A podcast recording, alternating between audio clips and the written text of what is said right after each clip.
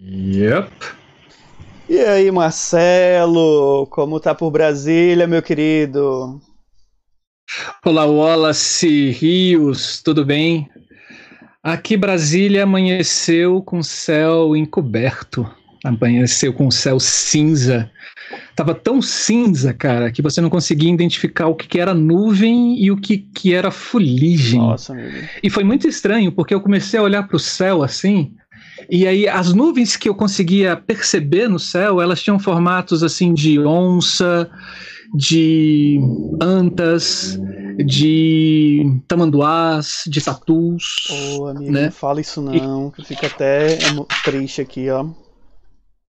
E, e o mais interessante, Wallace, que aqui em Brasília não chove há mais ou menos uns quatro meses. E aí, com o passar do tempo no dia, assim, o céu foi ficando cada vez mais escuro, mais escuro, mais escuro, e aí desagou, como se o céu tivesse chorando a morte de todos esses animais lá no Pantanal.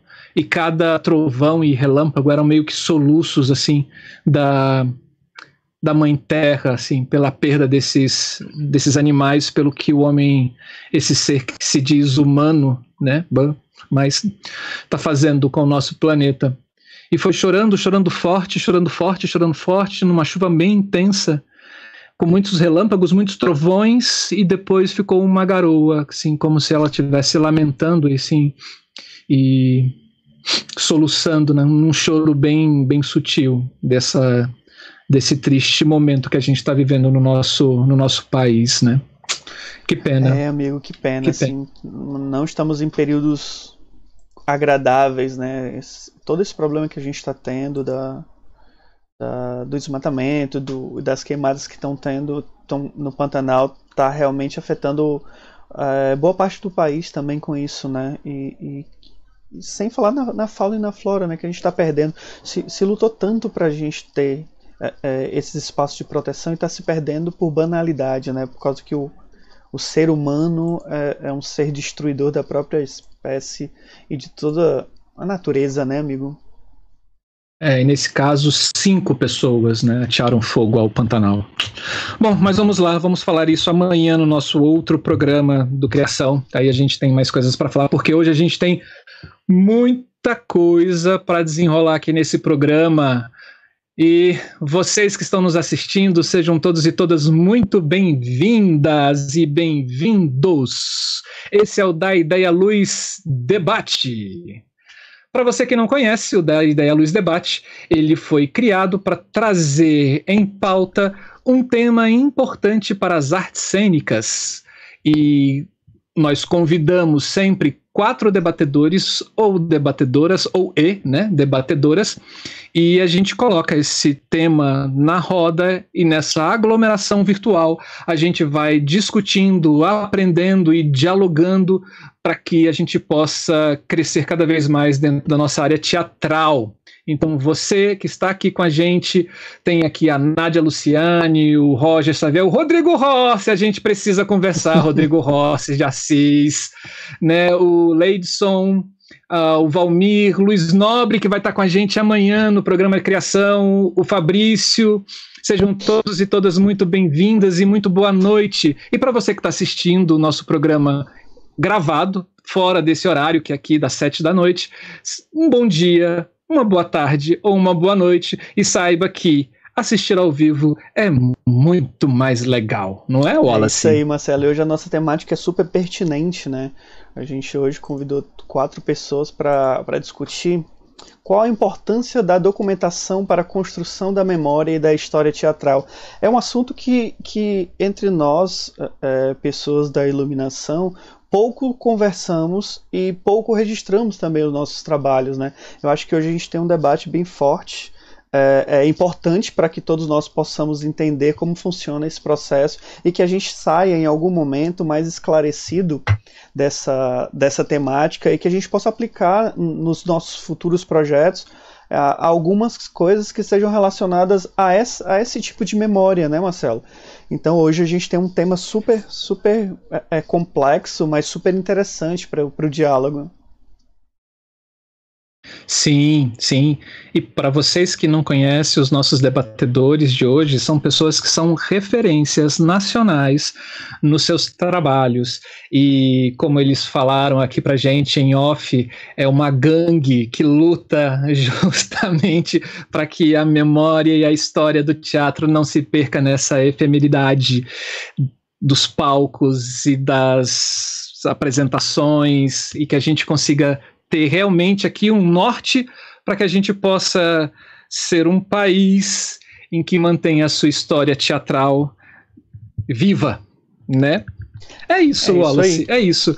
Boa noite, Henrique, boa noite, Ledson, boa noite, Eliezer, Carlinha, Calazan, seja muito bem-vinda, Diógenes também, sejam todos bem-vinda e bem-vindos. Então, para quem ainda não sabe, o projeto da Ideia Luz é um projeto que eu e o Marcelo encabeçamos já tem alguns meses e, gente, e nós temos alguns quadros já pré-existentes no programa. Hoje a gente está fazendo o debate. Amanhã, dia 22 de setembro, a gente vai ter o projeto Profissionais, que a gente vai estar tá com o Luiz Nobre, que está aqui com a gente hoje acompanhando esse, esse debate, assim como na próxima semana, na segunda-feira, a gente vai lançar mais um vídeo da série da Ideia Luz Mundo, que é uma entrevista com a professora Veronique Perruchon, da França, e a gente vai conversar com ela um pouco sobre como é o pensamento de iluminação, tanto na academia como profissional na França, né? Então fiquem ligados, aproveitem que já estão chegando. Quem ainda não conhece o canal, curte o canal, curte o vídeo, compartilha, aciona o sininho para vocês ficarem também recebendo novas informações, porque a gente sempre vai estar tá com conteúdos novos aqui e tentando esclarecer e, e, e levar o máximo possível de assuntos sobre a iluminação. E aí eu peço a vocês, se vocês tiverem nomes de pessoas que tenham desejo de ouvir, deixa aqui nos comentários aqui embaixo para que a gente possa entrar em contato com essas pessoas e a gente possa trazer cada vez mais é, outras temáticas aqui para o quadro, não é, Marcelo? Isso mesmo, e assim, se inscrevam no canal. Para gente é muito importante, a gente precisa chegar a mil inscritos e quatro mil horas de visualização para o YouTube abrir novas ferramentas para a gente crescer com esse canal. Esse canal é um canal feito de todo amor e carinho, é um canal canceriano, né? E é feito na nossa cara e coragem aqui, a gente precisa de chegar nesses números para que a gente possa crescer aqui dentro e ser reconhecido dentro do YouTube como um canal efetivo. Coisas, né? Assim, fazer o quê, né? Então, curtam o canal, curtam o vídeo, assine o sininho e a gente fica por aí com vocês. Bom, Vamos lá, vamos começar. Para quem não assistiu o nosso primeiro debate no mês passado, esse programa da Ideia Luiz Debate, ele acontece uma vez por mês com um tema específico. É, acontece da seguinte forma: a gente chama os nossos debatedores para nossa roda. Cada debatedor vai ter 20 minutos de fala sobre o tema, e depois que cada um expor sobre o tema, nós abrimos as perguntas é, de vocês que estão nos assistindo para eles e deles para eles e nós para eles e aí vai. Eles não estão no chat aqui com vocês, mas eu estou encarregado de repassar essas perguntas do chat para eles. Então eu serei a voz de vocês nesse programa. Então perguntem, não deixem de perguntar. O programa precisa muito da participação de vocês, tá bom? É isso. Então, Wallace, Vamos chamar Vamos a nossa lá, gangue. Marcelo. Boa noite, é pessoas. É Jusilene, Fabiana, Elisângela, Berilo. Tudo bem com vocês por aí? Olá, vocês já estão ao vivo. Olá, olá, boa noite. Boa noite, boa noite a todos. Bom, pra gente é um prazer. Berilo voltou pra mim, hein? Ok, tá aqui já. O Berilo tá aqui já. Pronto, a conexão aqui voltou, voltou. Deixa eu ver se chega lá. Ok, agora chegou. Chegou, estamos todos nós. Bom, gente, me des desculpa, gente. Uh, internet, coisas de internet. Ao vivo dá nisso, né? E chuva, internet, essas coisas não funcionam bem. Mas vamos lá, vamos lá chamar as nossas pessoas de novo. Estamos aqui, Jusilene Santana, Fabiana Fontana, Elisângela Carrijo, Berilo Nocélia e Wallace Rios. Sejam bem-vindo e bem-vindas com a gente. Então vamos lá. É, bom, estava falando que a gente vai começar agora com a Elisângela Carrijo, depois a gente passa para Fabiana Fontana, depois para Juscelene Santana e encerramos com Berilo Nozela. Tá bom? Então vamos lá. É, todo mundo tá aqui, todo mundo me falando aqui no chat que voltou, tá ok, que ótimo, perfeito. Então vamos lá. É, Elisângela Carrijo ela é professora da Universidade de Brasília. Ela é doutora em comunicação, mestre em história cultural, bacharel e licenciada em história sempre pela UNB. Atual coordenadora do curso de museologia da Faculdade de Ciência da Informação e pesquisadora no campo da história oral no NECOIM, que é o Núcleo de Estudos da Cultura, Oralidade, Imagem e Memória, onde investiga sobre as Memórias e as Histórias do Teatro no Distrito Federal desde 2003. Elisângela Carrijo, é, ligue o seu microfone, que está desligado, e a fala é toda sua. Você tem 20 minutos. Ok. É, tá saindo aí? Sim. Sim. Vamos lá. Bom, então, boa noite. Eu começo com uma saudação a todos e todas presentes neste encontro. Primeiro aos que eu sei o nome, né, como é o caso da professora Giselene Santana e Fabiana Fontana e o professor Berilo Nozella. É uma felicidade e uma honra compartilhar aqui, este aqui e agora, na companhia de vocês. Estendo também a saudação com votos de saúde e bem-estar para todos que estão agora nos vendo pelas telinhas dos celulares e dos computadores espalhados pelo Brasil e pelo mundo. Essa é uma das belezas da tecnologia, né? Poder nos congregar por algum tempo é, e dando essa sensação de que estamos todos pertinhos. Eu desejo que todos vocês estejam em segurança para poder fazer essa travessia de tempos tão difíceis em que a natureza está em chama e que o mundo está em pandemia.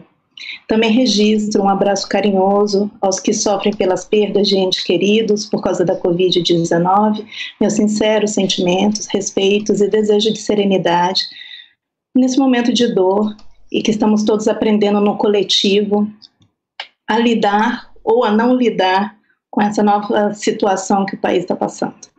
Bom, de modo carinhoso, eu finalizo essa saudação com um agradecimento bem especial aos donos do canal, claro, né, da Ideia Luz, que é o Wallace Rios e o Marcelo Augusto Santana. Muito obrigada, gente.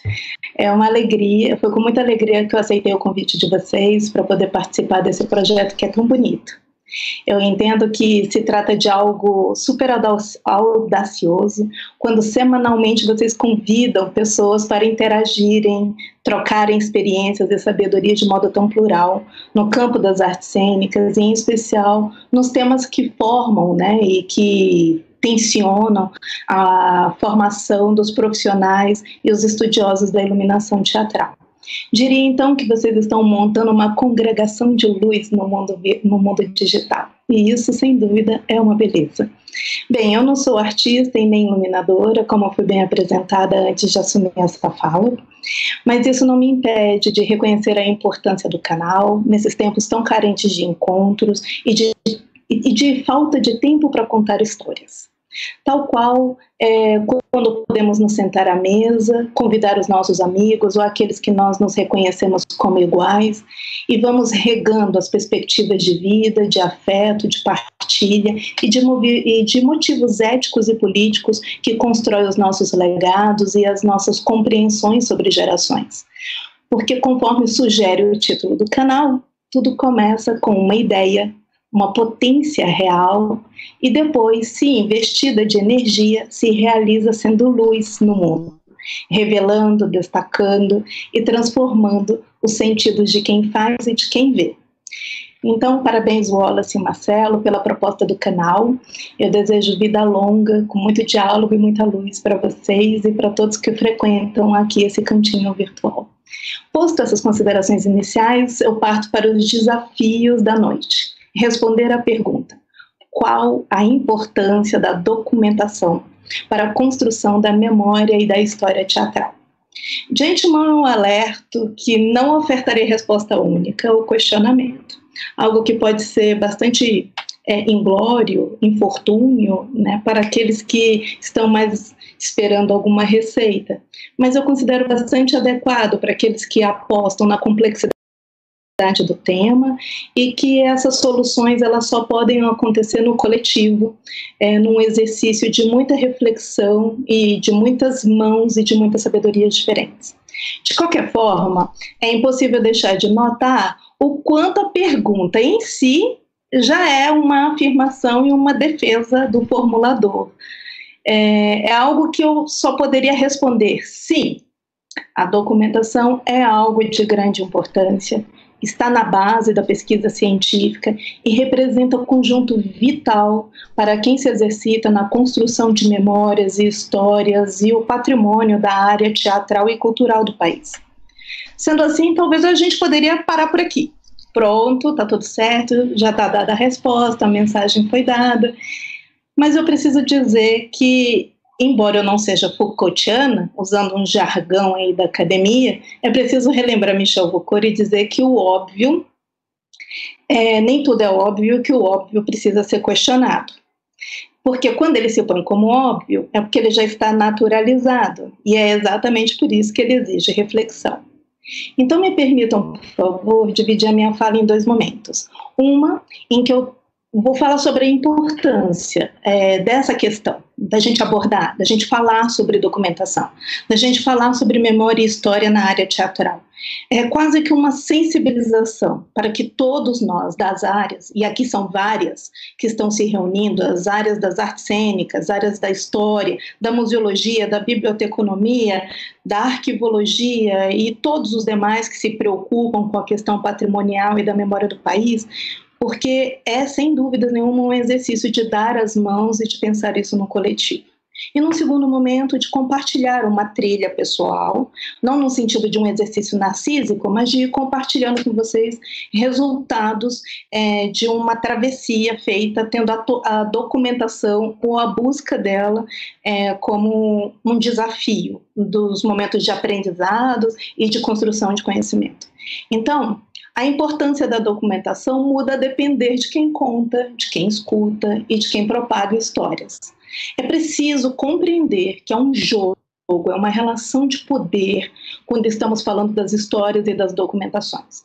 Não é à toa, por exemplo, que estamos vivendo um momento de revisionismo histórico, onde algumas pessoas tentam dizer, por exemplo, que o Brasil não teve ditadura militar. Isso não acontece por acaso. Estamos diante de uma briga de poder, de uma legitimação, de memória e, por que não dizer, também de um projeto em que humilha ou que diminui a força das as dores de quem perdeu familiar, de quem foi torturado, de quem morreu, de quem desapareceu ao longo das décadas do, sob o comando militar no país. Não é uma questão pequena quando vemos acusações ao redor de documentos oficiais é, de desaparecimento, de não acesso, ou quando os próprios órgãos oficiais fazem danos com assinaturas e tudo mais, como temos visto. Poderia dar dois exemplos agora rapidamente, quando a gente vê um ex-ministro acusando o presidente da República de ter assinado um documento é, em seu nome, na questão da Polícia Federal, ali que envolvia o ex-ministro Mouro e o presidente Jair Bolsonaro. Também eu poderia falar sobre a saída do ex-ministro da Educação do país, em que ele sai do país como ministro e chega lá e não é mais ministro, e onde essas documentações elas aparecem truncadas. Essa questão da documentação oficial, ela depois ela gera narrativas, e isso não é pouca coisa. Mas eu poderia também dar exemplos na cultura, dos, dos secretários, da, e que agora também está sob controle militar, e várias outras questões que envolvem a arte e a narrativa ao redor dela.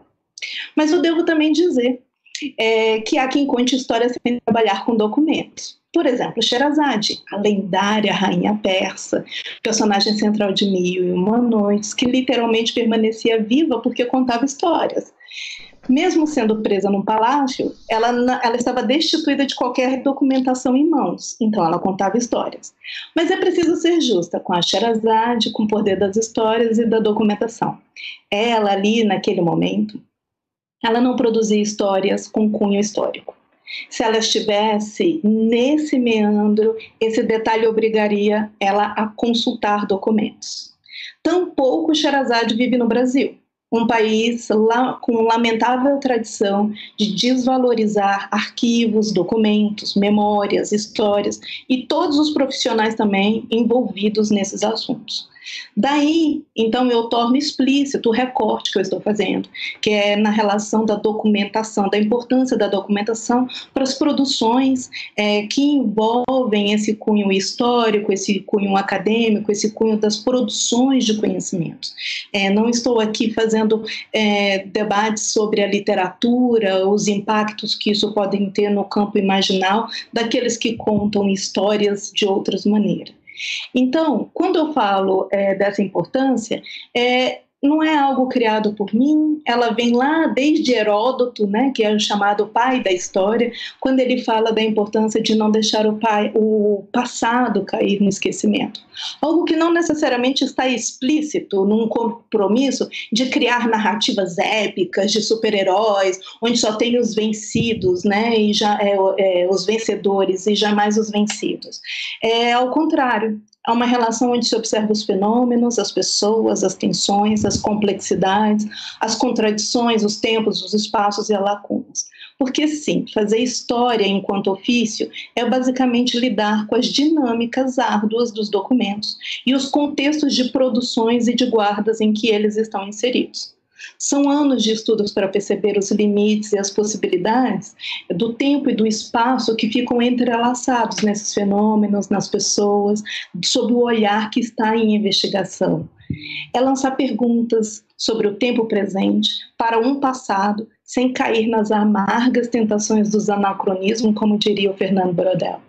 É assumir as dificuldades que envolvem a transmissão e o lembrar, assumindo a existência do inenarrável numa fidelidade não aos fatos, mas à ética do processo, como um, um, passar, um compromisso com os mortos, sobretudo se a gente não conhecê-los como fez talvez Carlos eh, Ginsburg quando ele escreveu Queijos e os Vermes, se deparando com a documentação do Menóquio, e ele não sabia nada a respeito dele e que foi catapultado, né? Ele foi pego quando ele via essa documentação em que o Menóquio dizia que o mundo havia nascido, que a origem do mundo havia se dado na putrefação.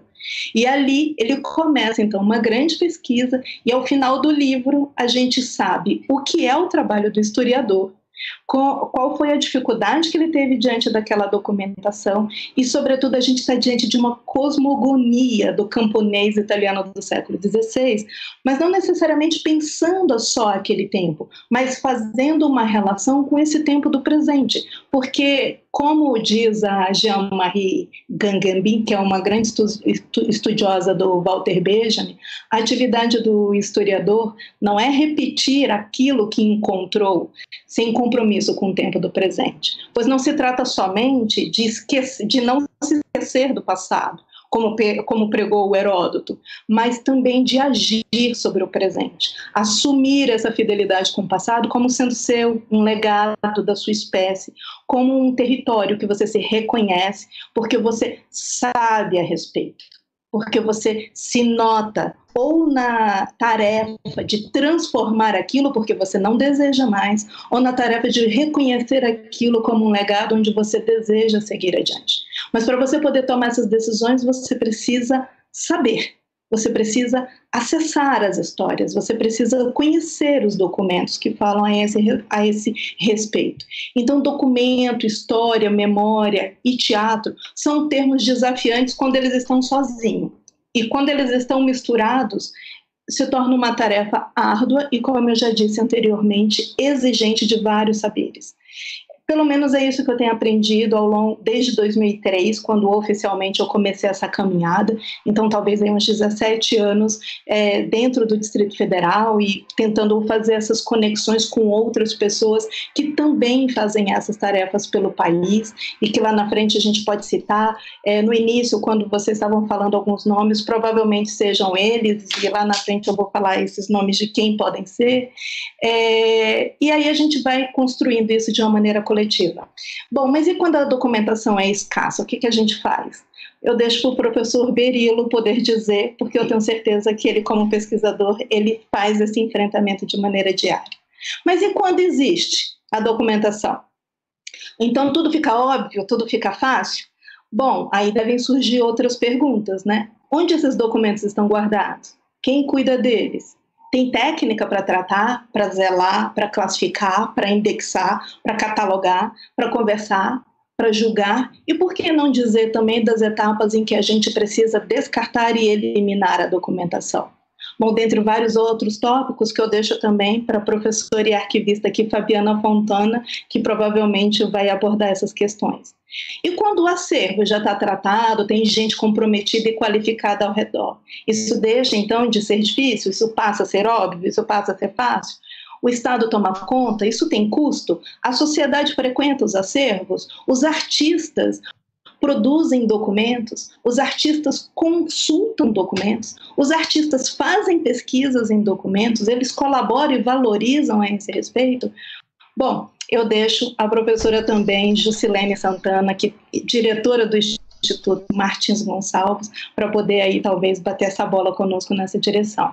E eu lanço todas essas questões não porque elas tenham respostas, mas é porque, como eu disse é, inicialmente, é para nos sensibilizar da importância que tem e da complexidade que é envolver teatro e documentação nessa direção. E partindo para a segunda etapa, para também é, ficar dentro do tempo é, estipulado, é possível então pensar que todos nós geramos documentos desde que nascemos, né? Nascimento, certidão, até a morte com os óbitos. Mas é preciso a gente saber que eu dou esses exemplos só sobre o ponto de vista pessoal, de onde a gente guarda isso, quem consulta isso. Mas quando a gente põe isso numa dimensão maior, numa dimensão histórica, é, a gente precisa lembrar que esses documentos não existiam sempre, quando eles existiam não eram para todos, porque também acesso à documentação é uma questão que envolve fortalecimento democrático, então, tem várias outras questões que se embrenham nessa, nessa conversa. Quando a gente traz aqui para o DF, é, eu devo confessar você, para vocês que em 2003 foi essa pergunta que me moveu. Onde estão os documentos? E ali eu fui parar na Faculdade da Ciência da Informação e começou a ficar ainda mais acirrado os meus debates com os meus amigos arquivistas, bibliotecários, museólogos e historiadores.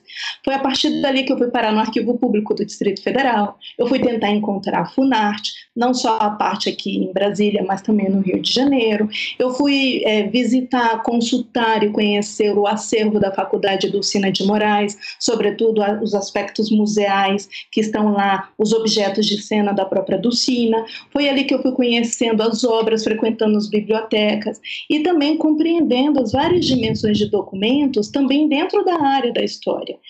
É, e, é, e isso foi me levando, foi me obrigando a compreender que quando existiam os documentos, eles estavam numa situação que não facilitava, não favorecia a pesquisa.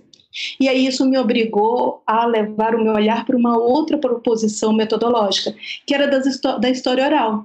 E aí eu preciso muito agradecer a professora Nancy Alessio Magalhães, que era do NECOIM, que ela já faleceu, ela foi minha orientadora na dissertação, porque foi ela que foi me ensinar a potência né, dos, é, de trabalhar com a memória e nessa relação com os documentos, mesmo quando eles estavam fragmentados, porque a memória da gente também é fragmentada porque a gente também não tem acesso ao todo, dessa ilusão do todo. Né? Então, por, na, naquele momento, então, eu parti para o encontro com os artistas da cidade e me encontrei com pessoas completamente generosas que abriram suas casas e ofertaram tudo que tinha. Foi ali também que eu encontrei os relatos da Dulcina de Moraes, é, eu pude entrevistar o Gemartu, Hugo Rodas, Humberto Pedrancini, a Yara Pietrikovski, Jesus Viva, João Antônio, é, B Paiva, e eles também, assim, além né, das pessoas generosas que são, de ofertar suas casas, contar suas histórias, indicavam outras pessoas, e eu também pude chegar no Cacá, né, que é o Carlos Augusto da Silva, o, o Expedito, o Manuel Benevides Filho, que é mais conhecido como Bené 70, e esse um monte de gente, esses emaranhados, essas pessoas puderam me guiar, puderam me favorecer um outro olhar sobre o teatro da cidade.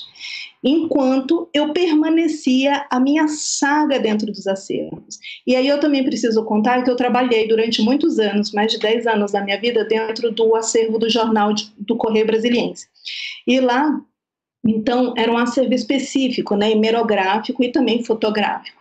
E também é, tinha ao meu redor pessoas maravilhosas, completamente capacitadas, que toparam um projeto de coletar as reportagens do Correio Brasiliense. E ali a gente conseguiu reunir quase 8 mil registros, desde 1960 até 1999, criar um catálogo que até hoje ainda não foi publicado porque faltou dinheiro.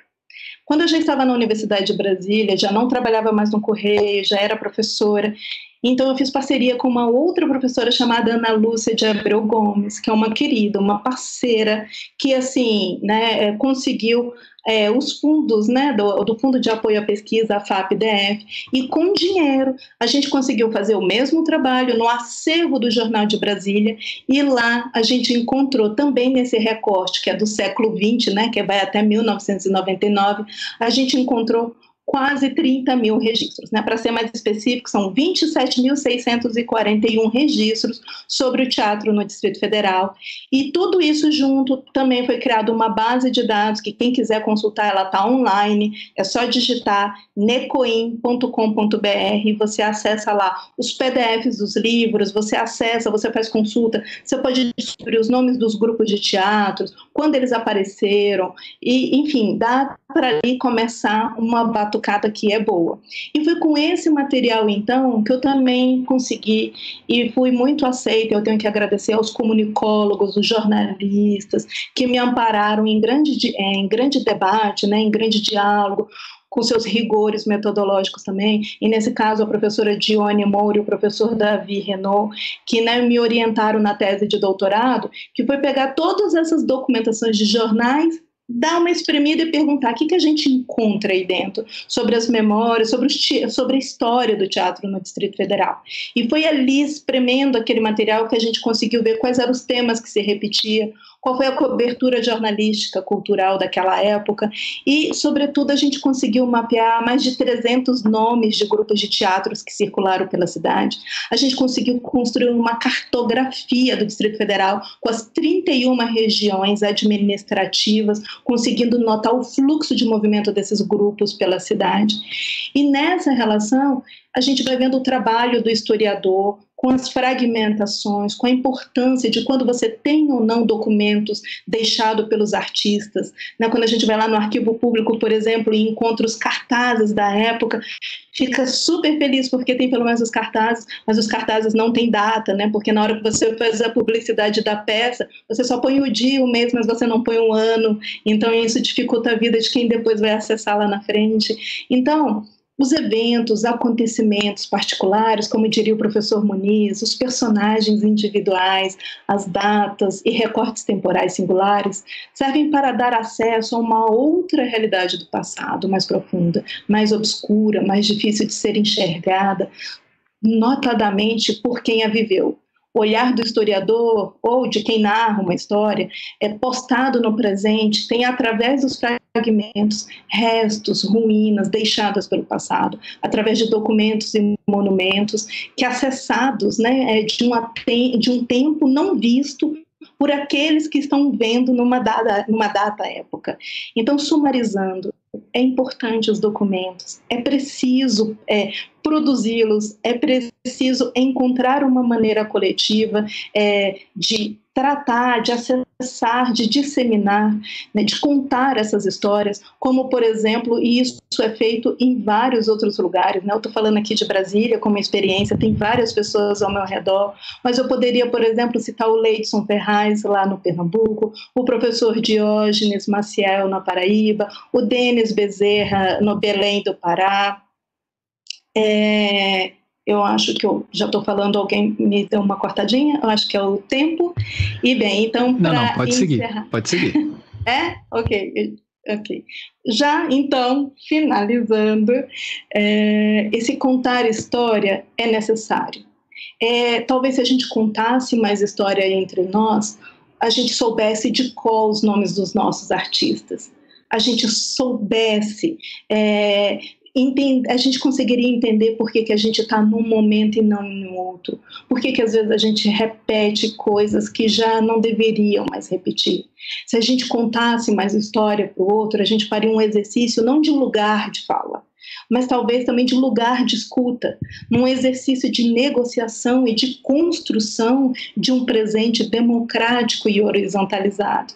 Se a gente contasse mais histórias, talvez a gente entenderia os motivos de seguir vivo, Talvez a gente conte história também para não morrer. Talvez a gente conte história para os mortos viverem entre nós, com os respeitos e com as lutas e com as tensões que eles também merecem ter. Bom, e embora eu não seja artista, e talvez quem esteja agora aqui também assistindo, talvez não seja, eu acredito que há uma dinâmica na história, na cultura do Brasil que nos obriga, enquanto diferentes, traços de condições do campo teatral pelas lições expressas das memórias registradas, seja elas nos jornais, sejam elas nos cartazes, sejam elas nas fotografias, sejam elas nos textos que os artistas decoram para ir para o palco, sejam elas no jogo do simbólico e do efêmero das cenas. Boa parte dessa história que eu conto aqui no DF, mas que a gente poderia falar sobre o Brasil todo, está nas linhas e nas entrelinhas das lutas diárias, do coletivo, no coletivo e com o coletivo. Está na arte de se fazer existir, resistir, desistir também, transformar, deixar e respeitar quem fez ou quem pensou o teatro no passado e quem escreveu as matérias, os documentos, sem imaginar um futuro ou sem pensar que hoje, no presente, a gente está fazendo esse diálogo com os tempos. Porque tudo isso diz respeito não só ao DF, não só ao Brasil, diz respeito a nós, a nossa história, nesse tempo do presente, que urge a todo instante, pedindo que nós sejamos capazes de reinterpretar, de contar, de reconstruir e de valorizar todas essas dinâmicas e todas essas energias empreendidas e despreendidas. Obrigada. Boa noite. Uau! É, você que está nos assistindo, que chegou agora, tá? Esse é o programa da Ideia Luz, debate. A gente, a gente está com uma mesa maravilhosa aqui para debater o assunto qual a importância da documentação para a construção da memória e da história teatral. É, deixe suas perguntas, não espere para deixar no final, jogue suas perguntas agora para a gente, porque eu já vou anotando aqui e depois que todo mundo falar, eu já jogo para a mesa e a gente começa um, um debate. É, a Carla Calazans está falando que foi show, Diógenes Maravilha. Dando sequência, né, é, vamos passar para Fabiana Fontana. Fabiana Fontana possui graduação em artes cênicas, bacharelado pela Universidade Federal do Estado do Rio de Janeiro, mestrado pelo Programa de Pós-Graduação em Teatro pela Universidade Federal do Estado do Rio de Janeiro e doutorado em artes cênicas também pela mesma universidade.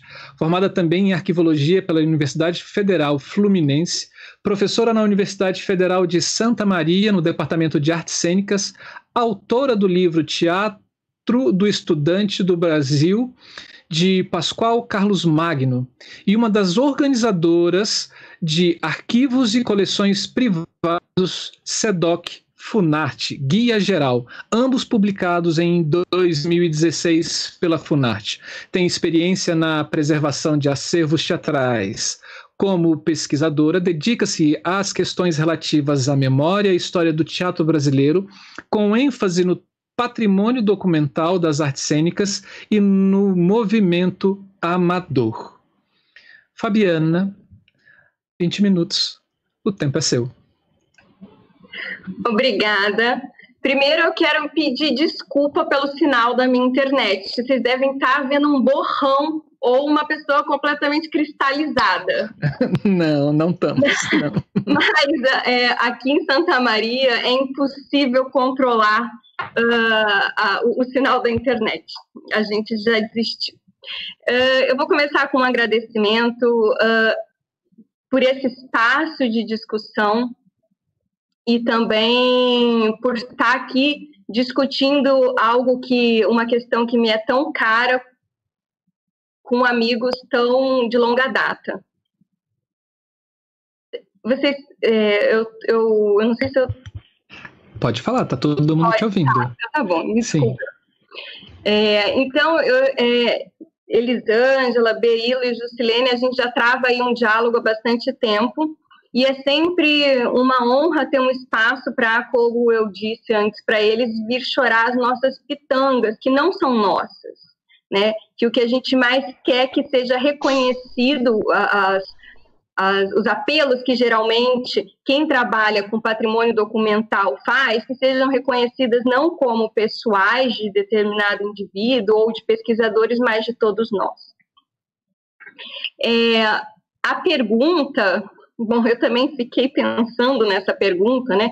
Qual a importância da documentação para a construção da memória e da história do teatro brasileiro? Ela é uma pergunta ampla, não só por ela mesma, mas, digamos, para mim, é porque eu estou envolvida com essa questão faz já uns 15 anos, desde que eu participei pela primeira vez de um projeto de organização de acervo no Centro de Documentação e Informação da Funarte, no Rio de Janeiro, né, quando eu era recém-formada em interpretação pela Unirio.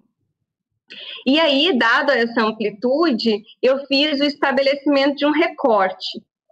E esse recorte ele é orientado tanto pelas minhas pesquisas mais atuais e também, digamos, pela minha mais recente condição de professora de um departamento de artes cênicas na Universidade Federal de Santa Maria, ou seja, numa universidade localizada no interior do Rio Grande do Sul. Justamente por isso, uh, os meus esforços hoje em dia coadunam com de muitos pesquisadores que trabalham em prol da descentralização da, uh, na, na, na, em termos da escrita da história do teatro brasileiro, né? que é a construção de uma história do teatro brasileiro para além do eixo Rio-São Paulo, inclusive uma história do teatro brasileiro que inclua fatos, eventos, artistas localizados no interior do país. Devido a isso, eu também vou circunscrever um pouco a discussão sobre documentação como um comentário acerca dos arquivos pessoais e as suas potencialidades, assim como material de investigação para a história do teatro brasileiro. Uh, eu pensei muito nesse recorte, justamente para tentar sensibilizar aqueles que detêm esses arquivos pessoais e aqueles que recolhem esses arquivos pessoais, porque eles são fundamentais eh, na constituição do patrimônio documental do nosso teatro. É, eles não correspondem à totalidade da origem dos documentos que integram os acervos teatrais, mas uma grande parcela do patrimônio documental do nosso teatro tem origem em documentação pessoal. Tá? No âmbito, então, do teatro, o que, que seriam esses arquivos pessoais? são os conjuntos documentais que são produzidos e acumulados por artistas, críticos, mentores eh, e diretores de grupos ou companhias, ou mesmo por aquelas pessoas que tiveram algum envolvimento mais constante e estreito com o teatro, que pode ser até mesmo os espectadores. Tá? Os arquivos pessoais, eles uh, são, então, esses conjuntos documentais que têm a origem na trajetória de um indivíduo. Então, eles são documentos que são acumulados e produzidos pelos indivíduos na re... em razão das atividades que eles desempenham e das suas relações profissionais, afetivas e sociais. Nas artes cênicas, o que, que geralmente a gente encontra dentro desses conjuntos documentais? Primeiro, a gente encontra muito o que a gente chama, convém às vezes chamar de registro de criação. Né? São todos aqueles documentos que são gerados no decorrer da criação de um espetáculo ou de um evento teatral. Né? Então, por exemplo, a gente tem os textos utilizados pelos atores, desenho de figurino e cenário, caderno de direção, roteiro de contra-regragem, luz, som. É qualquer documento que seja resultado de uma atividade criativa realizada no interior da produção de um espetáculo, independente da função que é exercida. Tá? E convém, então, ressaltar aqui que, no meu entendimento, quando a gente trata de preservação do patrimônio documental, a gente não valora o documento em relação à função artística da qual ela é decorrente. O que, que isso quer dizer? Que tão importante quanto um caderno de encenação, ou seja, o instrumento que o diretor do espetáculo utilizou para desenvolver a sua atividade, é o roteiro utilizado pelo contra-regra. Ambos precisam ser preservados. Além disso, dentro desses conjuntos, a gente também encontra registros ligados à produção do espetáculo e ao gerenciamento de grupos ou companhias, ou seja, materiais de divulgação, como cartaz, programa, panfleto, borderô, fichas cadastrais de funcionários, registros oriundos da compra de materiais, como nota fiscal, recibo, né? Também é, documentos relativos ao pagamento de serviço, aluguel de espaço, etc. Né? Esses documentos, eles nem sempre, principalmente por aqueles que produzem e guardam esse tipo de documento, nem sempre eles são considerados ou vistos como patrimônio documental do teatro. Ou seja, muitas vezes as pessoas não entendem que eles também fazem parte e devem, é, é, e devem ser alvo da preservação dos acervos teatrais. Porque eles são primordiais para a gente entender o teatro, por exemplo, como campo de trabalho. Eles são primordiais para a gente entender as dinâmicas específicas da produção teatral eles respondem perguntas que também, na minha visão, são fundamentais para a gente entender ou discutir estética quando a gente está falando de algum fenômeno teatral, e são perguntas como quanto que ganha cada profissional envolvido na realização de um determinado espetáculo? Da onde que vem o recurso empregado? Como é que se dá a contratação de um artista? Como é que se dava a contratação de um artista no século XIX? Como é que se dá a contratação de um artista nas companhias é, teatrais uh, de São Paulo, Rio de Janeiro? Ou é a mesma coisa nas capitais, como também no interior? Como se dá? Quais são os direitos e os deveres dos artistas que geralmente estão ali estipulados num contrato de trabalho? Para a gente saber, para a gente discutir a cena, é preciso a gente discutir os modos de produção dessa cena. Isso quer dizer que a gente precisa discutir a organização do trabalho no interior do processo criativo. Tá? Outros registros que a gente encontra nesses arquivos pessoais são sociais, como, por exemplo, as cartas, que vêm aí sendo substituídas por e-mails, mas são documentos de comunicação, onde ali a gente consegue mapear, a gente consegue é, vislumbrar desejos, disputas, pensamentos, tá? uh, que marcam um contexto histórico específico do nosso teatro. Sendo assim, falando brevemente sobre a constituição do que pode ser, do que, da constituição que pode ter um arquivo pessoal dentro das artes cênicas, eh, eu retomo aqui qual é a importância desses arquivos.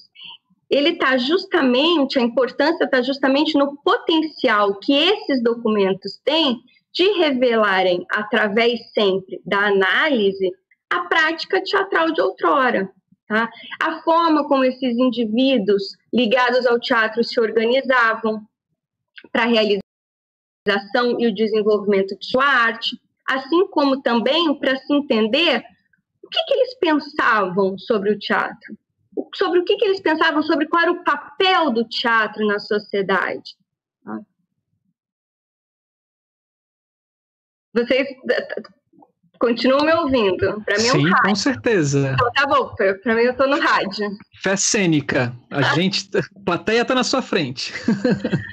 uh, apesar de todo esse potencial é, do arquivo pessoal, no sentido dele revelar é, práticas, pensamentos, saberes é, que cercam um teatro realizado num determinado tempo e no espaço, no Brasil, geralmente, a gente defende ou justifica o arquivo pessoal como patrimônio documental a partir da distinção do seu titular. Né? Então, é em vista da importância de um indivíduo para a história que se justifica a preservação dos seus documentos. Mas o arquivo pessoal é muito mais, ele é mais, digamos assim, ele é mais importante para a história do teatro do que o próprio indivíduo que produziu e acumulou os documentos. Tá? Porque ele é justamente, o documento ele é essa representação de prática, ele é essa representação de saberes. Tá? Esses documentos pessoais, eles não dizem respeito só à trajetória de um indivíduo, mas eles, nos, eles são indícios importantes para a gente compreender o teatro num determinado momento e lugar do nosso país. Sendo assim, é, pode ser até um pouco radical falar, mas o arquivo de qualquer indivíduo que tenha tido uma relação estreita com o teatro é importante. Não é digno de preservação apenas os arquivos ou os papéis daqueles artistas, daquelas pessoas que se tornaram renomes ou astros e estrelas. Tá? Esse material, ele é fonte, principalmente, para a gente analisar o teatro de uma determinada cidade ou de uma determinada comunidade específica, de modo, mais uma vez, a incluir a diversidade do fenômeno teatral que cerca, o, né, que, que contempla o Brasil dentro da escrita da história do teatro brasileiro. É, portanto, então, assim, nessa perspectiva mais ampla de entender os, os, os documentos pessoais ou produzidos e acumulados pelos artistas, pelos críticos, como registro da prática e do pensamento teatral, que a gente pode e deve pensar a preservação dos acervos teatrais como estratégia de construção de uma história do teatro que, de fato, seja uma história do teatro brasileiro. Porém, essa tarefa da preservação, ela não é uma, é, ela não é a preservação do patrimônio documental do teatro, ele não é um campo consolidado no Brasil. Na verdade, a gente pode dizer que ele é um campo em construção. E um campo em construção que enfrenta alguns desafios bastante sérios. Né? É, falta de recurso, e aí aqui é a hora é, é, é, a hora de bom de falar de problemas, né?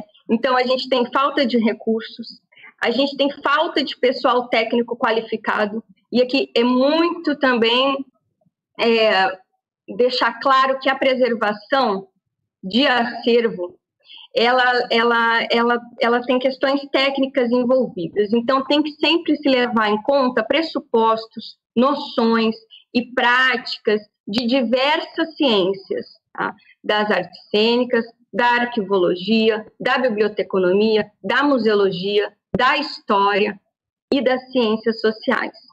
Tá? Se é que a gente não pode aqui levantar outras. Outro problema também sério que a gente enfrenta no campo da preservação dos acervos teatrais é a falta de infraestrutura. Os espaços, falta espaço para guardar o patrimônio documental do teatro e falta e, e, muitos desses espaços, as, em termos de condições de infraestrutura, não são apropriados. Tá? Uh, e também, muitas vezes, esses espaços, além de não serem apropriados para o acervo, também não são tão apropriados para o, o acesso. Né? O patrimônio documental, para a gente pensar em patrimônio, a gente sempre tem que pensar em duas chaves, que é a conservação, é a manutenção daquele material ao longo do tempo e é o acesso, a garantia de que os pesquisadores possam acessar aquele documento. Então, muitas vezes os espaços, nem sempre os espaços conseguem é, uh, dar as, as, devidas condições.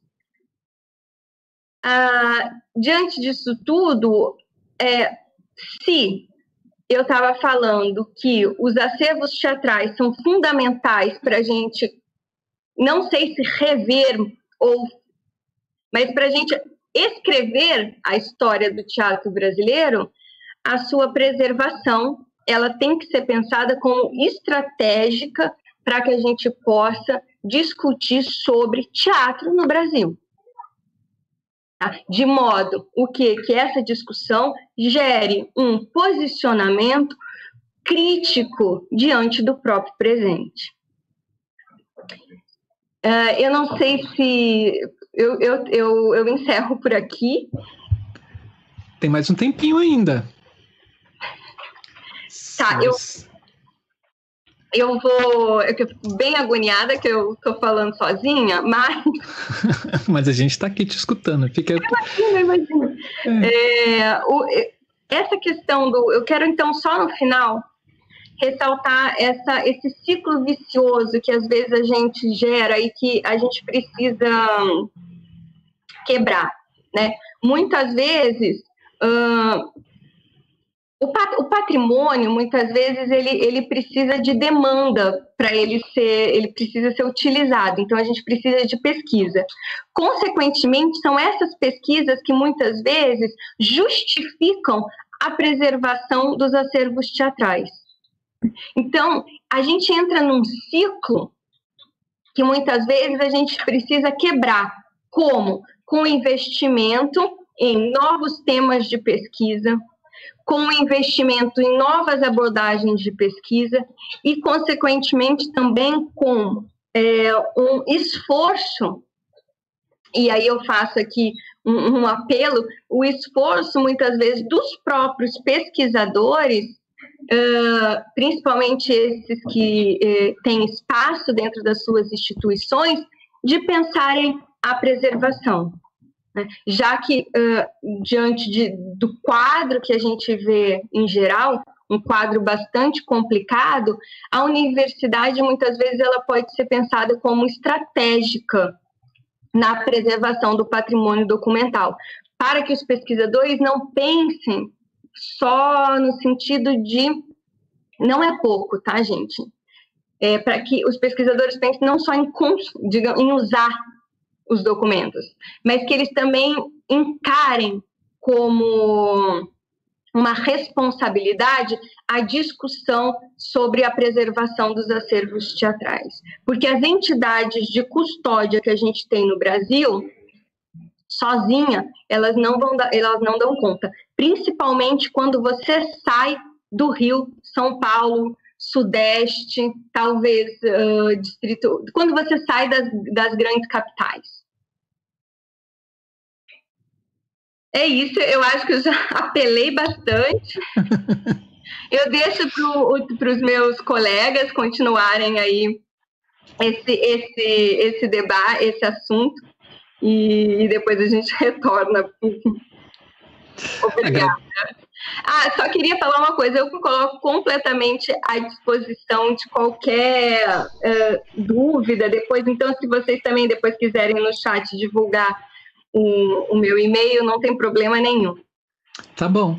Ok, farei isso agora. É, obrigado, Fabiana. Obrigado mesmo. É, aqui a gente teve a Joelma te dando um oi aqui. A Joelma Ismael. Joelma é... foi minha chefe. É, por isso que ela, ela, enfim, ela foi minha chefe na, no CEDOC Funarte e me ensinou a importância do consulente, da gente, da, dessa atenção, dessa sensibilidade ao consulente. Oh, que honra tê-la aqui você, Joelma, conosco. Seja bem-vinda. É, bom, temos duas perguntas já anotadas aqui. É, uma do Luiz Nobre, o Carioca, e outra do Fabrício Moser. Vão ser feitas assim que o, a gente acabar as falas dos nossos convidados. É, sem maiores delongas, vamos passar agora a palavra para Jusilene Santana. Deixa eu pegar aqui. Oi. Jusilene Santana atriz, pesquisadora e professora visitante da PPGAC Unirio, doutora e mestre em artes cênicas, também pela mesma instituição, graduada em comunicação social pela FACOM da UFBA, e em 2013 ganhou o prêmio CAPES de tese com Martim Gonçalves, uma escola de teatro contra a província, é, trabalho construído na interseção da história, do ensino do teatro, da sociologia e do jornalismo. Através dele, realizou pesquisa de é, pós-graduação na Queen Mary University of London. Em viagens por oito países Inglaterra, Alemanha, França, Itália, Espanha, Holanda, Bélgica e Dinamarca vem coletando documentos sobre a vida e obra do diretor Martim Gonçalves, criador da primeira escola de teatro no Brasil ligada a uma instituição de nível superior, a ET, que seria a Escola de Teatro UFBA. Né?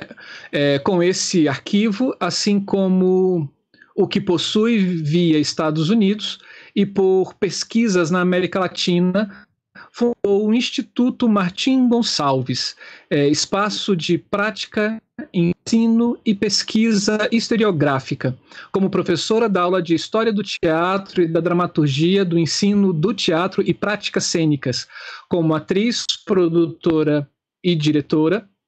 É, bom, me confundi aqui, perdão. Bom, como atriz de teatro, cinema e rádio e TV, atuou em mais de 30 produções e foi indicada a prêmios, ganhando entre eles o Basquem de Melhor Atriz na Bahia em 2005.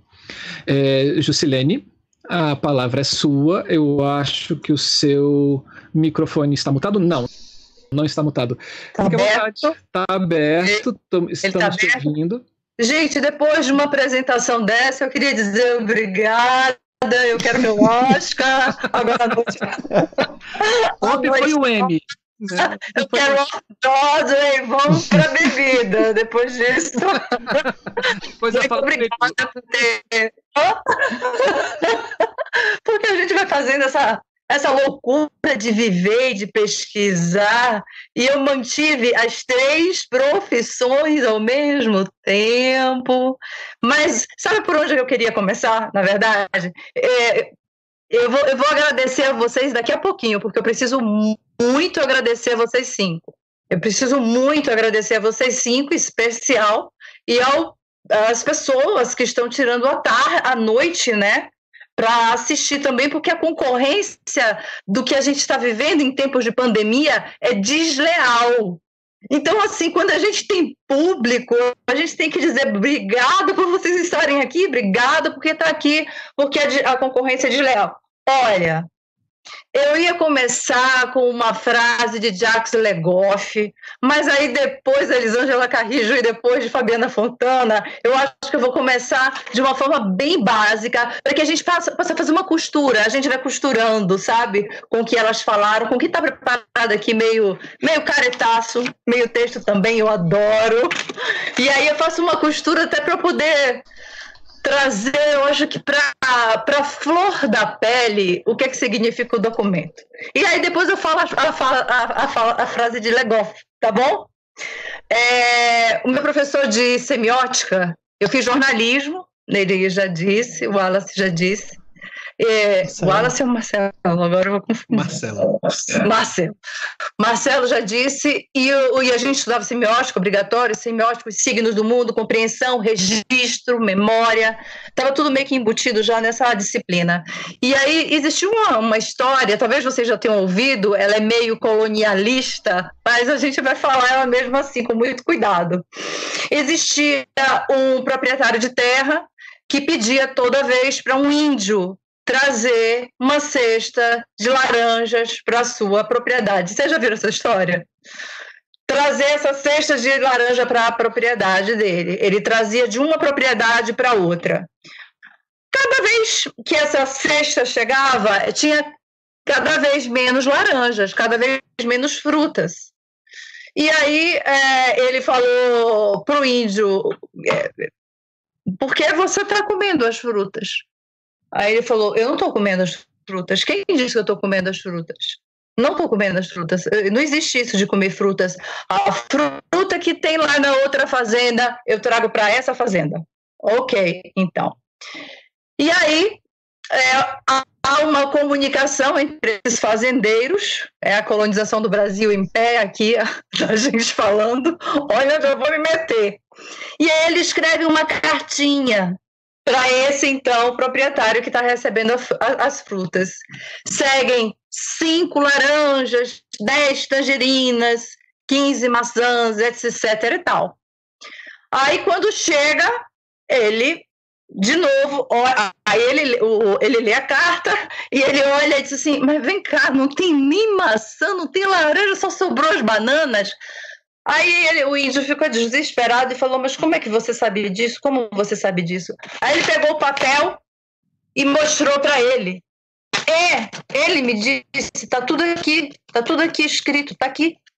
Aí, ok, da próxima vez ele vai fazer a mesma coisa, outro voto de confiança.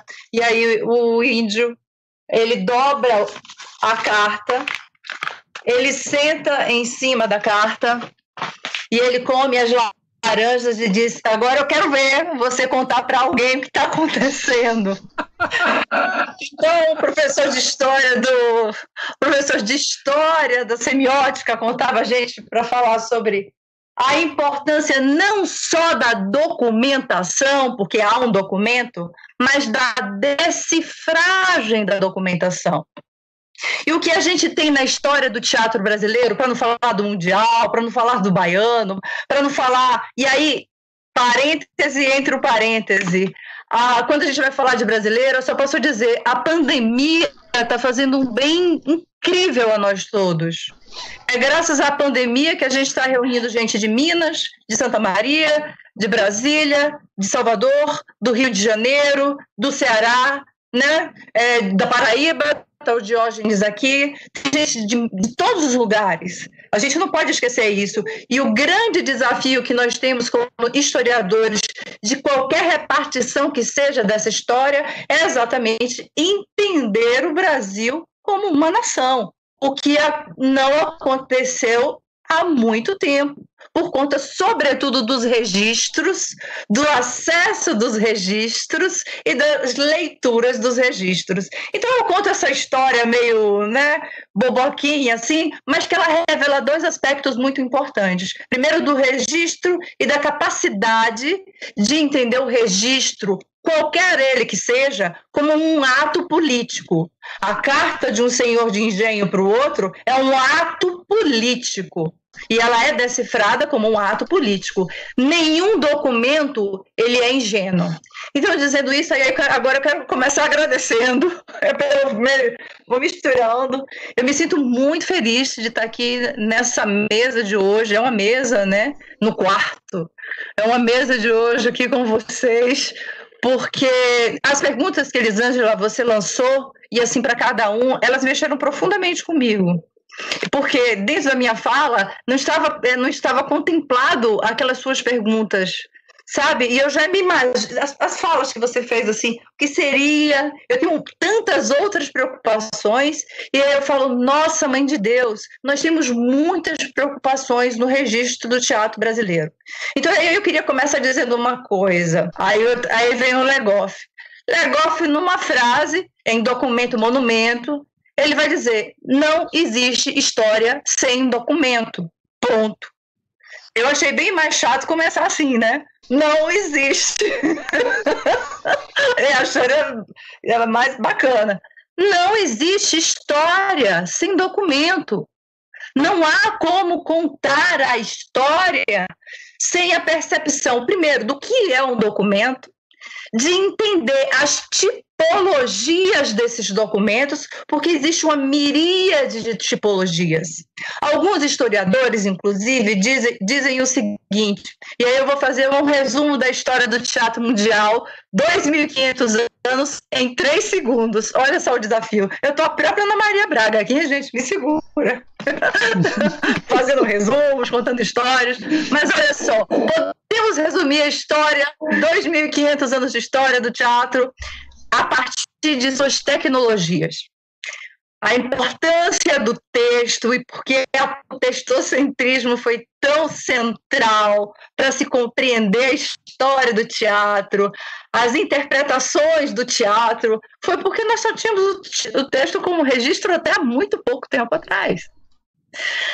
A partir do, da virada do século XIX para o século XX, a gente vai ter uma grande revolução, que é o registro fotográfico. E a partir do registro fotográfico, nós vamos ter uma série de capacidades, uma, uma capacidade enorme de compreender elementos entre eles o que são caros a vocês, e é por isso que a gente também está aqui, né? A iluminação. A gente vai poder compreender a iluminação enquanto problema. A iluminação enquanto problema surge estudada, registrada no século XV já. Mas em, nos registros que se dá do século XIX para o XX, há um salto quântico.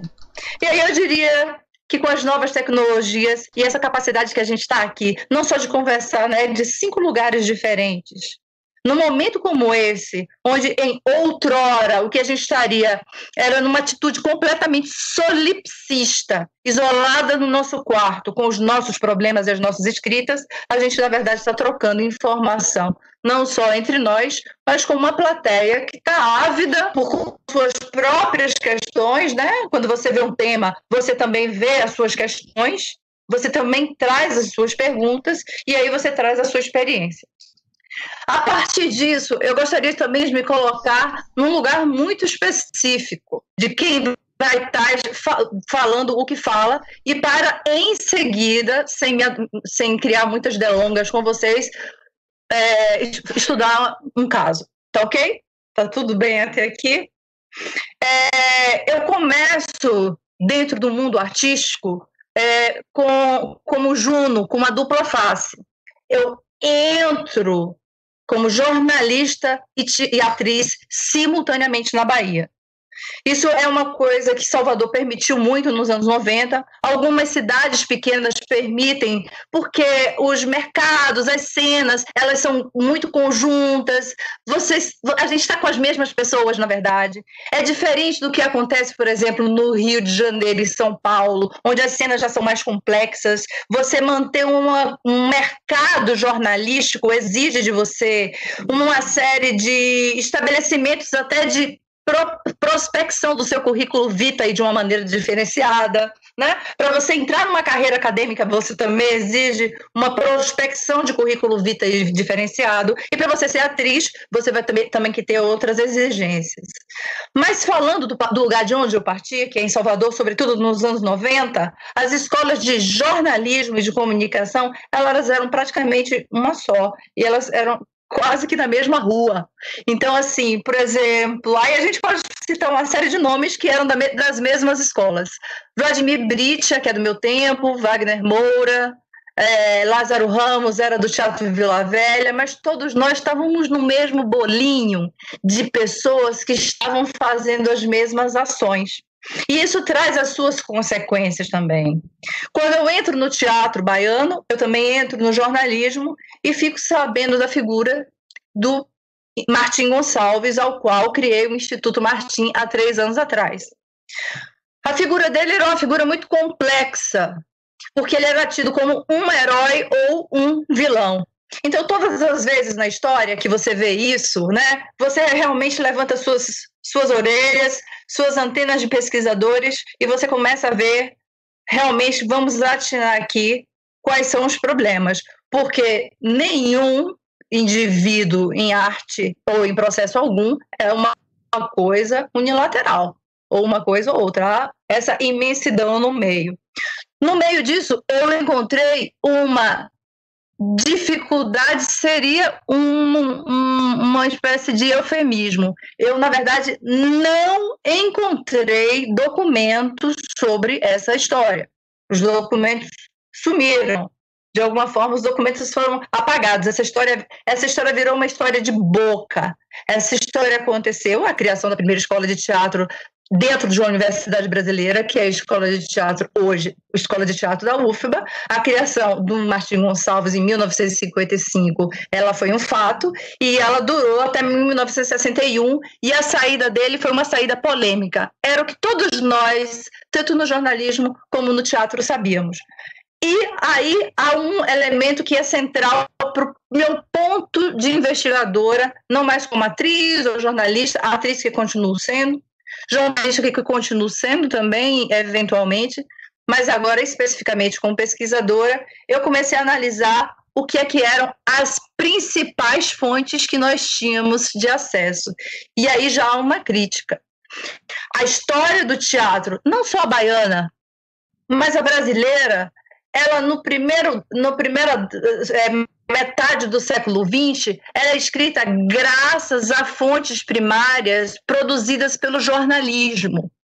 E há um problema em contar com uma única fonte, uma única qualidade de fonte primária.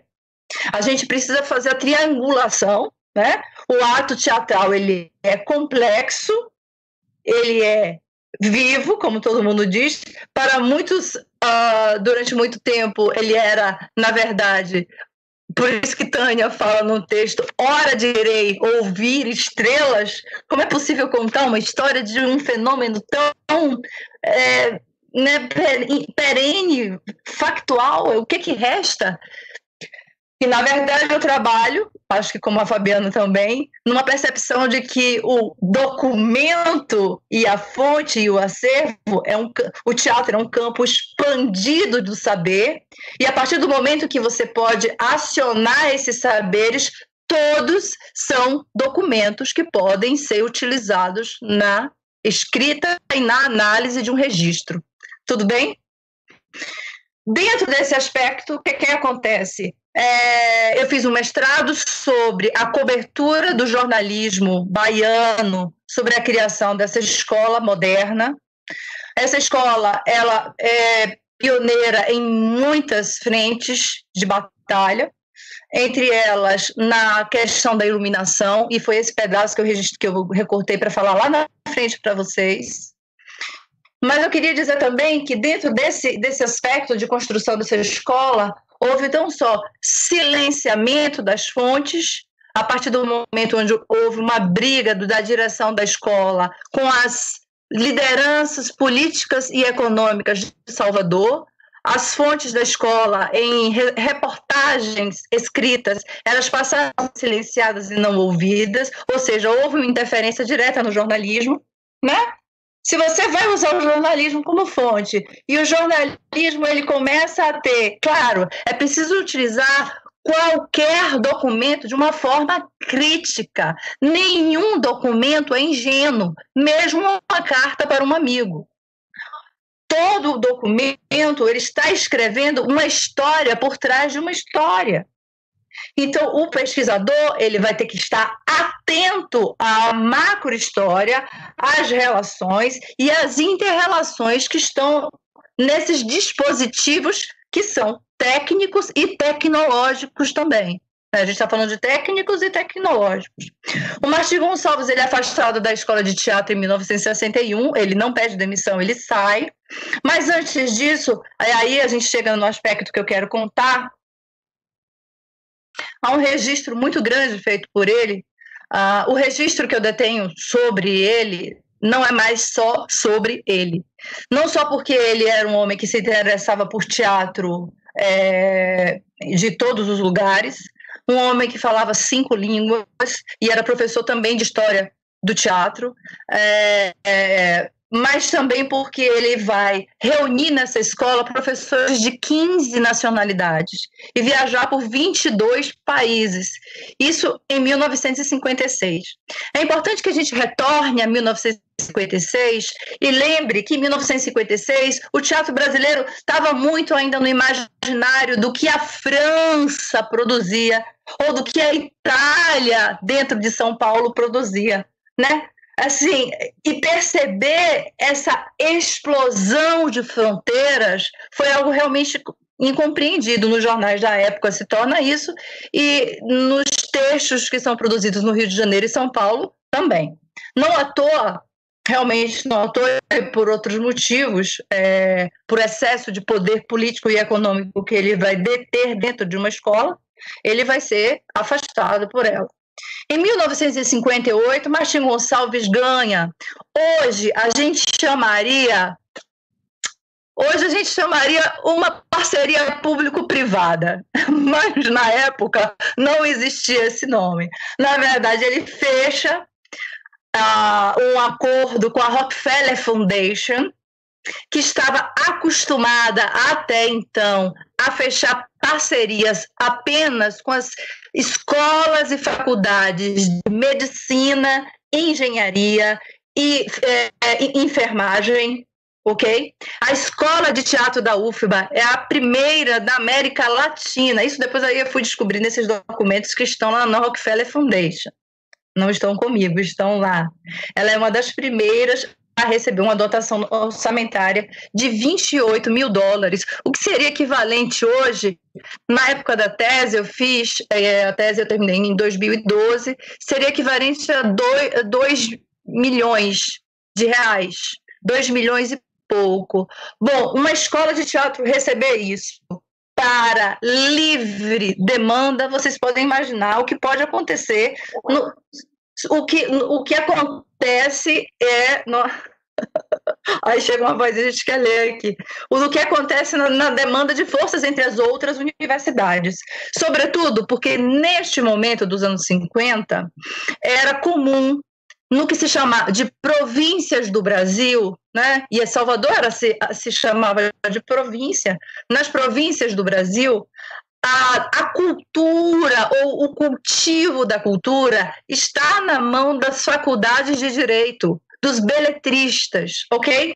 Era das faculdades de direito que saíam jornalistas, era das faculdades, de, era nas faculdades de direito que aconteciam as primeiras é, encenações de, de, de poesia, que se reuniam textos, que se escreviam os primeiros dramaturgos, ok? Então, o surgimento de uma escola de teatro, enquanto tal, e é preciso lembrar que ela não é um departamento ligado a um curso de letras. Isso faz uma diferença tremenda, ainda hoje, em 2000, 2000 e quanta, gente? Absurda. Eu ia falar 2030 por causa do horário. Olha, gente, 2030. Faz uma diferença absurda. Você está independente dentro de uma, de uma né, letras, você está dependente, ou então como a gente vê ou então, como a gente viu é, em 1968, e é o que a CAPES teme, e é o que eu mais ouço em Brasília, não sei se vocês podem confirmar, é, no governo Bolsonaro, o dos sonhos é reunir as escolas de arte, mais uma vez, como aconteceu em 1968, todas juntinhas, acolhidinhas, sem perceber qualquer diferença entre um ato, por exemplo, teatral, musical, das artes plásticas, da dança, e nem vamos parar por aí.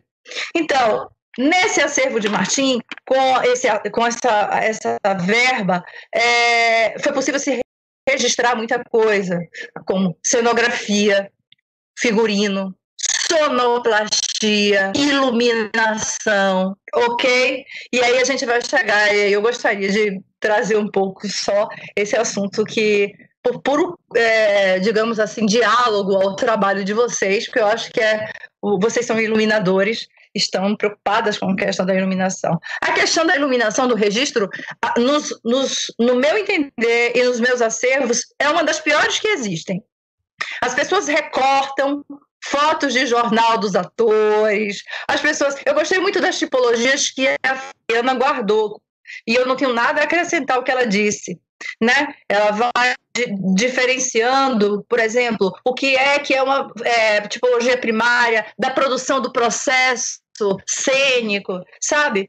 Mas independente disso, o que sobra da sonoplastia, mesmo um mapa, é muito raro. É impressionante. Outro problema que temos nos registros é a compreensão do borderô dos gastos.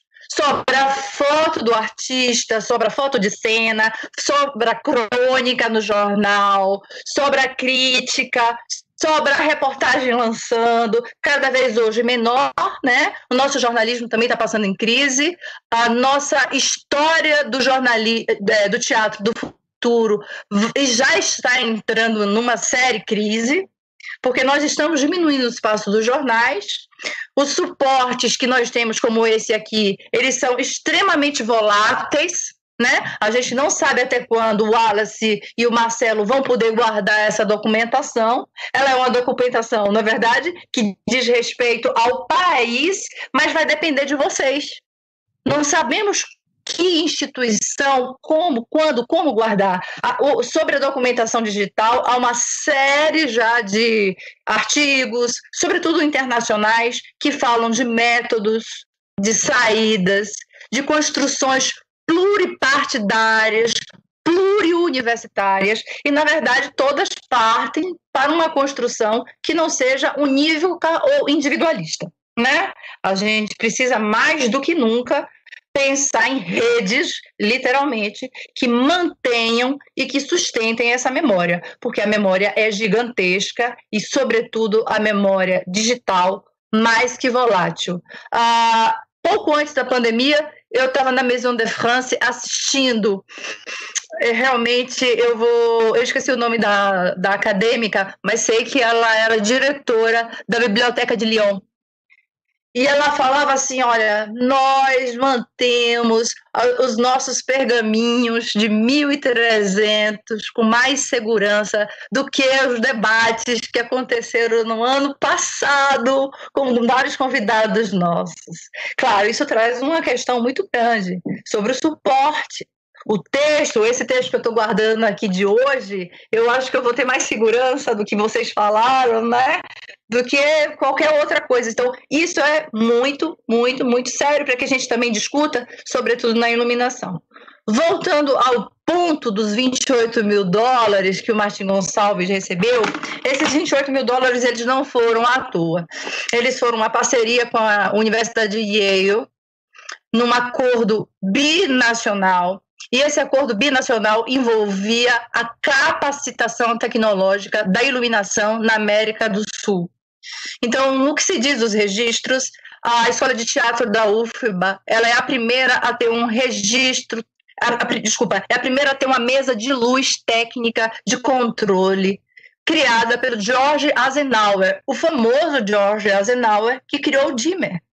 Ele está na biblioteca britânica e, em qualquer biblioteca, na verdade, como tendo é, patenteado e por isso ele ficou milionário. Em 1948, ele inventou o dimmer, essa coisa que para todos nós é fundamental.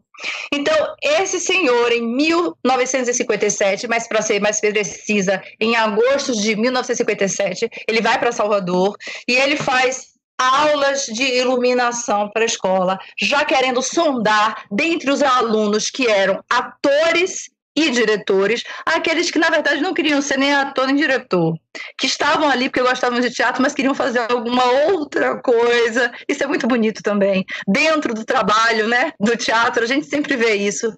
Olha, eu gosto tanto de teatro, eu estou aqui, mas não é exatamente na frente do teatro que eu quero estar.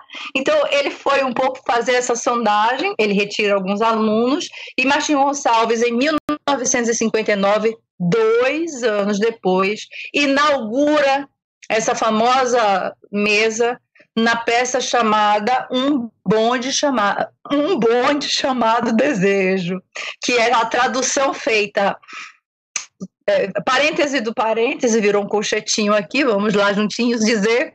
É, um bonde chamado Desejo, que já tinha sido traduzido como uma rua chamada Pecado, talvez a gente que é historiador de teatro sabe bem disso, e tinha sido montado no TBC.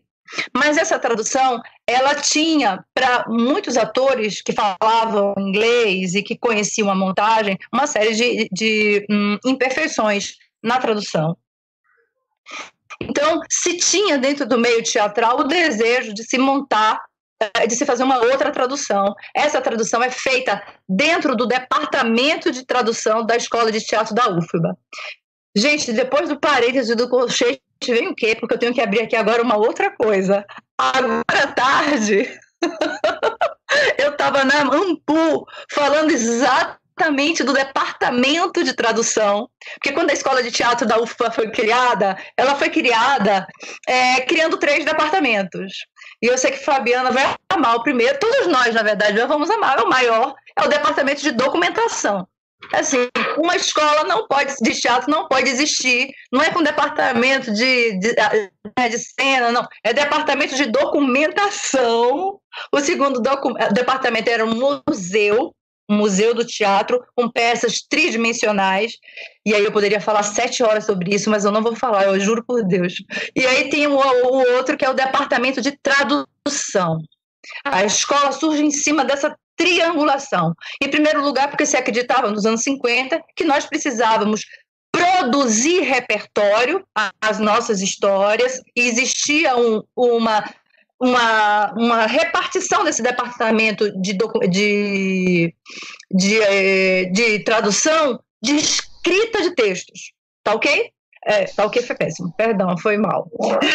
Nesse sentido, essa, essa escola ela vai guardar esse, esse material de iluminação, porque vai ter essa primeira mesa, vão vir dois especialistas para ensinar os alunos a manejá-las, é convidada a atriz Maria Fernanda, que é filha da Cecília Meirelles, é a atriz está viva, altamente é, potente, com sua energia vibrante de atriz, me deu esse depoimento também sobre como foi a inauguração e a tensão de, né, dessa inauguração. Isso está registrado em mapas de, né, de luz. Isso está registrado, mas sobretudo na Rockefeller Foundation. E eles têm uma um controle de documentação. Eu acho que como todos os grandes acervos do mundo têm. Você pode usar na sua pesquisa, mas você não pode usar para geral. A BBC de Londres, por exemplo, eu viajei para Londres por conta de Martim, que trabalhou lá também. E aí eu só pude usar essa documentação na minha tese, com registro, mas eu não poderia utilizar, quer dizer, a informação pode, mas eu não posso ceder o documento para que ele faça, sei lá, para que eu exponha ele de alguma outra forma mais ampla. Nesse sentido, o que, que acontece?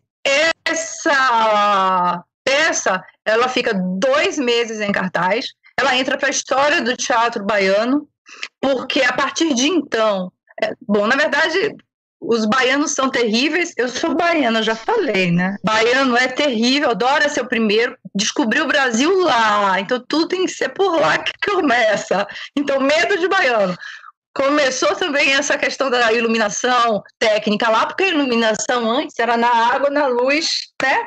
Aquela queimadura, Tânia sempre faz questão de falar sobre como esse processo era perigoso e por que ele incendiava tantos teatros, e sobretudo tantos, sim, tantos teatros, tantos cinemas, porque ele era tão rigoroso, tão perigoso. É, e essa, esse material ele vai ser guardado na Fundação Rockefeller. a mesa de luz ela continua existindo durante 20 anos e todas as produções que são construídas até então é, são muitas. Eu poderia listar, são 28 espetáculos. Não vem ao caso, mas poderia contar sobre alguns deles. Foram feitas já nesse processo de iluminação.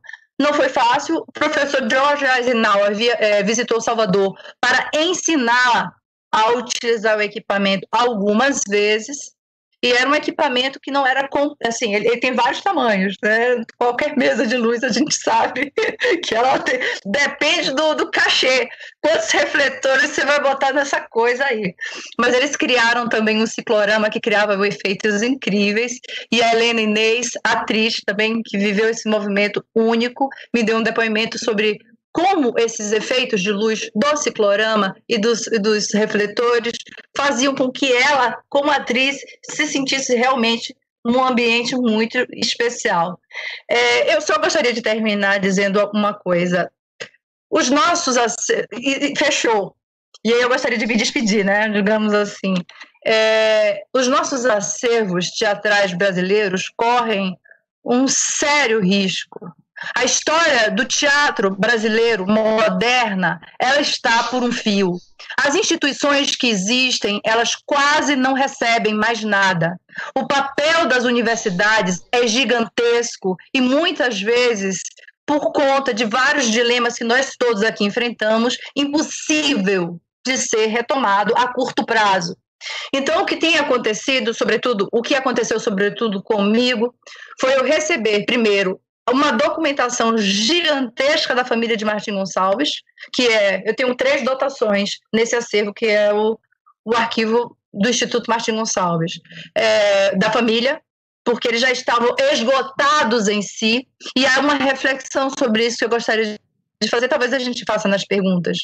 Há uma relação anímica com o acervo também, que a terceira e a quarta geração já não guarda mais. Isso fala muito sobre o personalismo de nossas instituições. Uma instituição ela não pode ser personalista, né? Ela é algo de, de, do espectro maior. Ela não depende só do indivíduo. Eu guardo porque é do meu tio, eu guardo porque é do meu pai, eu guardo porque é do meu filho. Mas é nesse primeiro movimento que acontece. Então, é, recebi essa dotação da família, Continuei minha pesquisa de doutorado durante bastante tempo. Fiz muitas aulas com o Hélio Eschbauer, que foi parceiro. Hélio Eschbauer, cenógrafo, figurinista, parceiro criativo de Martim Gonçalves aqui no Rio de Janeiro durante 10 anos, dirigiu com ele oito espetáculos e guardou a documentação que eles tiveram em conjunto. Essa documentação ele me cedeu em 2017, quando eu disse para ele que eu iria pedir demissão da, do meu trabalho, porque eu não aguentava fazer mais duas coisas, eu iria criar uma instituição e foi isso que eu fiz. Ao fazer isso, foi exatamente quando eu ganhei o prêmio PEC, CAPES, e aí eu viajei pelos, por alguns países que Martin tinha, tinha, viajado. Ele viajou por 22 países, entre eles três países africanos, e eu, eu comecei a guardar a minha própria documentação chamada de espelho desse material que a gente tem hoje. Então, agradeço a vocês por falar sobre isso. Estou aberta para qualquer pergunta. Temos o YouTube também do Instituto, temos o Instagram do Instituto e temos um site para tirar dúvida. Muito obrigada. Nossa, a gente que agradece, Jusilene. É, obrigado, obrigado pela sua fala. Que aqui no chat, assim, criou também um outro debate. O chat está pegando fogo aqui. Assim. Ah, meu Deus! a gente tem aqui, em média, 14 mil pessoas assistindo a gente, né? Ai. E eles estão aqui. É uma discussão está muito legal. Vamos passar para o Berilo, para a gente abrir também para que essas perguntas que estão no chat possam vir para a nossa roda também. Vamos lá, deixa eu pegar aqui. Berilo Nozella, professor de iluminação cênica e direção teatral, atuando na área de teoria, análise, história e historiografia do texto e da cena teatral, do curso de graduação em teatro e do programa de pós-graduação em artes cênicas, mestrado acadêmico do Departamento de Artes Cênicas da Universidade Federal de São João del Rei. Foi professor do programa de pós-graduação em artes cênicas, mestrado acadêmico do Instituto de Filosofia, Artes e Cultura da Universidade Federal de Ouro Preto, curso que coordenou tanto a elaboração e a aprovação do projeto como uma implantação na instituição. Graduado em Artes e Comunicação, bacharelado em Imagens e Som pela Universidade Federal de São Carlos, mestre em licenciatura e crítica literária pela Pontífice Universidade Católica de São Paulo, doutor na área de História e Historiografia do Teatro do Programa de Pós-Graduação em Artes Cênicas da Universidade Federal do Estado do Rio de Janeiro, pós-graduado na linha de pesquisa em História e Historiografia do Teatro e das Artes da Unirio, é, com pesquisa sobre história da iluminação cênica moderna, líder do grupo de pesquisa em história política, história política e cena na Universidade Federal de São João del Rei e pesquisador vinculado aos grupos de pesquisas do CNPq, grupo de pesquisas em artes cênicas, a GEPAC, é, estudos de história e historiografia do Estado do, do espetáculo da Unirio e História e Teatro da UFO. Tem experiência nas, na área de artes teatro, em ênfase em teoria e história do teatro, análise do teatro e da cena teatral e elementos visuais do espetáculo, atuando principalmente nos seguintes temas: teoria e história do teatro, dramaturgia moderna, dramaturgia moderna brasileira, história e formação do teatro brasileiro. E iluminação cênica e encenação. Berilo, a palavra é sua. Vamos lá, 20 minutos. Olá, boa noite. Tá bom de, de ouvir assim, Marcelo e Wallace? Sim, sim está. Para mim aqui está ok. Então, boa noite para todo mundo, todo mundo que está aí no chat, acompanhando. Eu dei uma entradinha aqui no, no YouTube só para ver quem estava no chat, de curioso. É, bastante gente querida. E, bom, começar agradecendo. A, bom, eu tenho agradecido de uma forma muito é, é, sincera e, e, emocionada esse trabalho que o Marcelo e o Wallace têm feito e uma série de outras pessoas também têm feito, é, desse, desses encontros virtuais em torno desse tema da iluminação cênica, né? Que eu acho que é um tema. Bom, eu sou suspeito de dizer que é um tema importantíssimo, né? Mas que a gente, de alguma maneira, é um tema muito, muito novo, né? É, a iluminação cênica, enquanto é, é, é é, é, enquanto, enquanto fazer em si, né? enquanto é, a existência e materialidade, claro que ela existe desde que existe cena, tem luz na cena, né?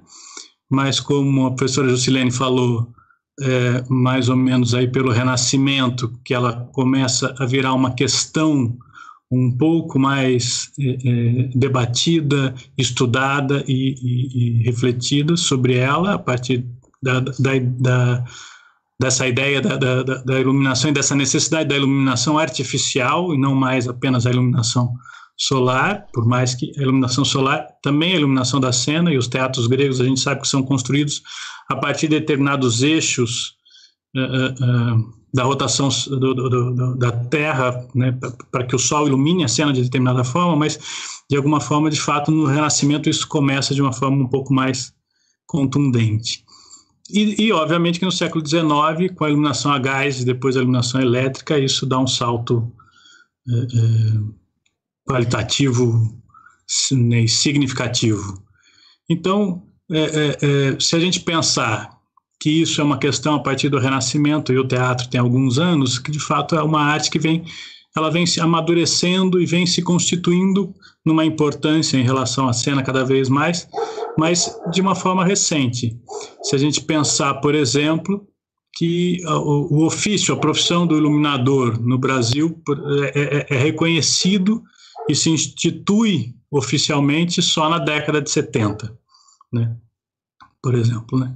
Então, eu acho que é uma, é uma, é uma área é, que e, e, e, na academia, né, eu acho que a gente está aqui num diálogo onde esse lugar da academia aparece de uma forma muito contundente. E na academia, é, isso inclusive é mais recente ainda e, e muito, acho que ainda muito ser, tem muito a ser explorado e ser entendido por nós esse lugar e essa importância do estudo e desse olhar para a iluminação é, é, cênica, né?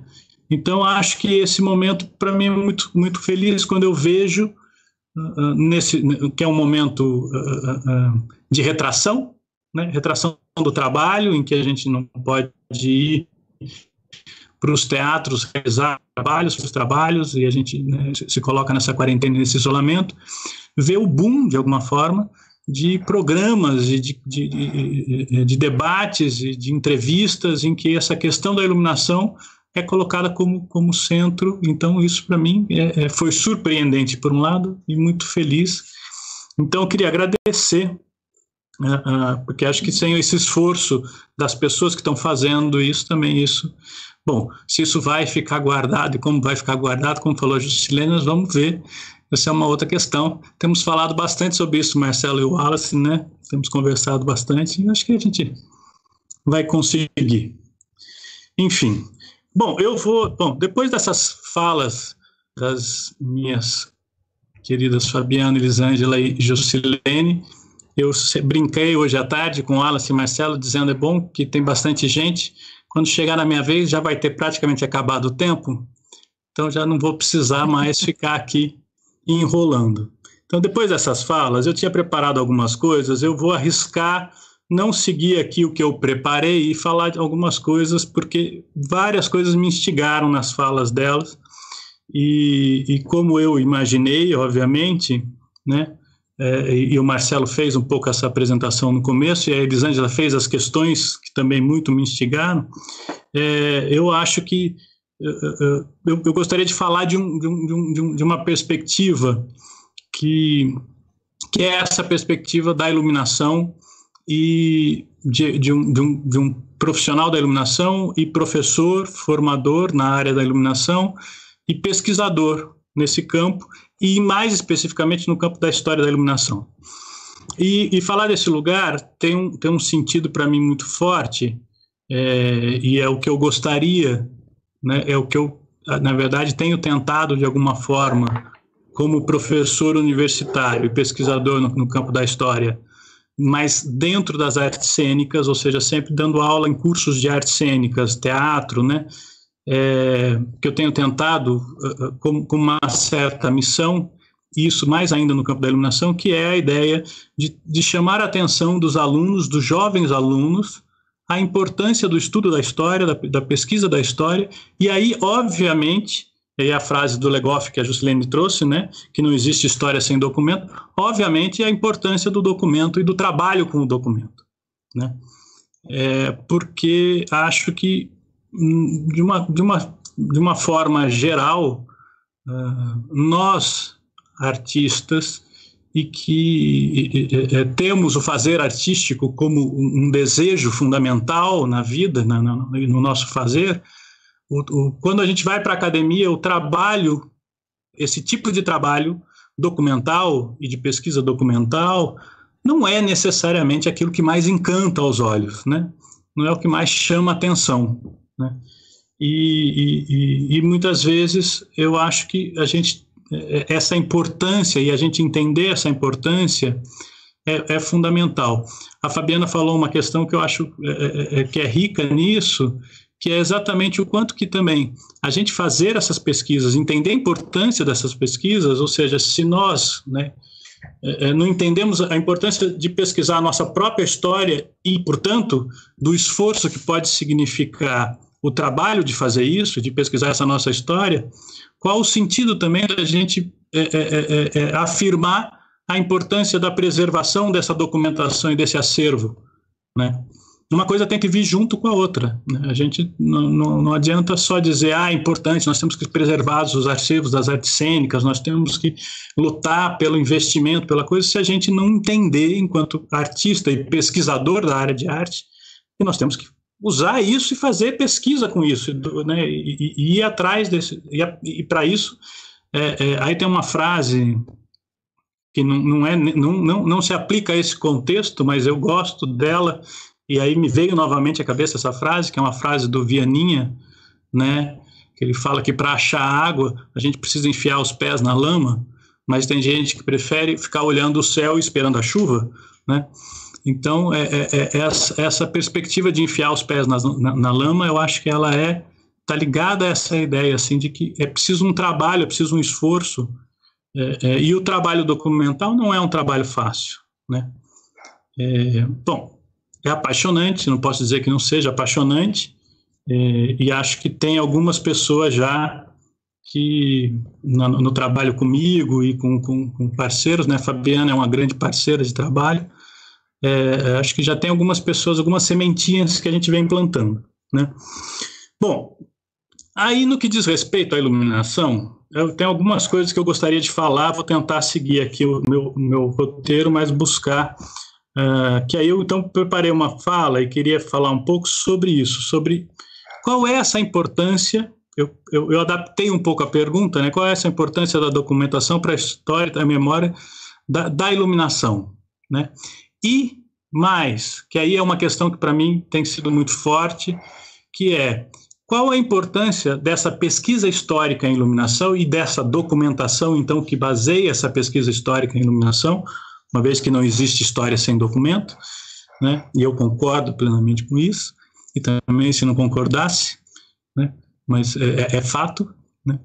É, eu acho que qual é a importância dessa documentação e dessa história da iluminação para a história do teatro e para a gente pensar essa história, repensar essa história, uma vez que se trata continuamente de um exercício de pensar, de construir, escrever, mas de repensar, reconstruir, reescrever essa história. Né? É, bom, aí pensando nessas questões, a, a primeira coisa que me veio foi uma fala de um professor, uma vez, numa, numa defesa que eu estava assistindo, a defesa, não era nem da banca, nem estava sendo arguído, mas eu ouvi é, um professor de iluminação questionar o trabalho de um aluno que havia feito um trabalho é, em cima de uma documentação de iluminação, mapas de luz, né, enfim, basicamente um mapa de luz. É, e era um mapa de luz feito uh, à mão, como tantos mapas de luz são feitos, a gente sabe, à mão. Né? A pessoa pega uma folha em branco, um lápis e risca ali mais ou menos num, num, num certo, uh, uh, numa certa dimensão e, e, e, e, escala da cabeça, então não tem uma escala específica ali, mas ele traça ali só para indicar indicar minimamente onde é que estão a posição de alguns, de alguns é, aparelhos luminosos, né, de algumas coisas, num espaço ali que ele distribui isso no papel. É, e aí a fala desse professor era um questionamento que qual a validade, enquanto documento daquele mapa, para ele repensar um, um, um trabalho de iluminação ou um trabalho é, de encenação a, a, a qual aquela, aquele mapa se referia, né? uma vez que exatamente aquele mapa não seguia os rigores técnicos necessários para a elaboração de um mapa. Ou seja, não tinha escala, né? ele não estava colocado os dados técnicos precisos. Então, então como, é, como é que aquilo. E aquilo me levou a pensar o quanto que a gente fica é, correndo atrás, me parece que talvez esse seja um dos grandes problemas, quando a gente pensa é, o estudo da história da iluminação, e isso no diálogo com alguns alunos, algumas pessoas que estão começando a pesquisar, e eu também me considero um, um, um, um iniciante no sentido de que eu acho que eu também estou descobrindo formas e métodos de pesquisar e de analisar esse tipo de documentação. Ainda tem pouco trabalho sobre isso, já tem alguns trabalhos, mas tem pouco trabalho sobre isso especificamente, né? É, mas alguns alunos ficam um pouco assim, mas, mas como é que eu como é que eu consigo entender essa luz que foi que eu, desse espetáculo lá? Como é que eu consigo? E aí me, me vem essa ideia, que é essa ideia sempre da, da, da, da tentativa de resgate de um fenômeno essencial na, na, história do teatro, quando a gente pensa, que é o fazer, que é o, que é, que é o ato teatral, que é o espetáculo, né? Então, me parece que de alguma maneira há esse desejo e essa busca de que fazer a história do teatro é, é, é, é estar constantemente em busca do resgate da, de uma experiência que é, é, perdida, digamos assim, né? uma vez que o espetáculo não existe mais, não está ali, então que, é perdida. E aí me parece que está talvez a primeira grande resposta à questão da documentação, né? porque na verdade o que a documentação me, me traz é a perspectiva de que é possível acessar elementos do que é o teatro e do que é o fazer teatral para além desta experiência específica. E aí, gente, eu não estou dizendo de forma nenhuma uh, uh, um, um, um, juízo de valor ou de. Claro, é óbvio que, o, que, que a experiência espetacular e a experiência do, do, do, do, ato teatral em si é, o, é a coisa mais importante. Sem isso, não existiria nem o teatro, a gente não teria nem porque estar tá discutindo aqui, não teria porque estar tá conversando sobre isso que nós estamos conversando. É claro, o teatro é essa potência e é essa. Mas o teatro não é só isso. E é possível acessar o teatro e conhecer o teatro e a sua história para além disso. Então, a história do teatro me parece, e a primeira coisa, e a primeira lição que a documentação me trouxe enquanto pesquisador, é que não é necessário para fazer a escola do teatro, a história do teatro, um, uma busca constante ao cálice perdido, né, digamos assim, ao, ao Santo Graal, da experiência espetacular como único fenômeno a ser estudado e a ser, e a ser debatido. Acho que essa é a primeira lição que a documentação me trouxe e a primeira coisa que a documentação me trouxe. Então, nesse mapa, para falar lá, tem tanta coisa que depois eu, né, depois dessa fase de professor, eu fiquei pensando, tem tanta coisa, a começar, por exemplo, ao próprio fato do que, que significa um mapa que não segue os rigores técnicos. Isso, isso pode nos trazer tanta coisa. Pode nos trazer a, a, a, a, a revelação da própria experiência, da, da valorização técnica desse trabalho, a relação profissional desse trabalho. O, que, é que, o que é que leva um, um profissional é, de uma área técnica a, a, a documentar de uma forma precisa tecnicamente o seu, o seu projeto, o seu trabalho, de qualquer área que seja, arquitetura, engenharia, né? O que, que leva é, esse profissional a isso? Né? Então, pensando no que, que leva esse profissional à necessidade de é, é, é, estabelecer rigor técnico para, para, para a, a, a, a, formulação do seu documento, porque isso é um documento, pensar nisso pode nos levar a pensar por que, que na área teatral não há esse rigor técnico.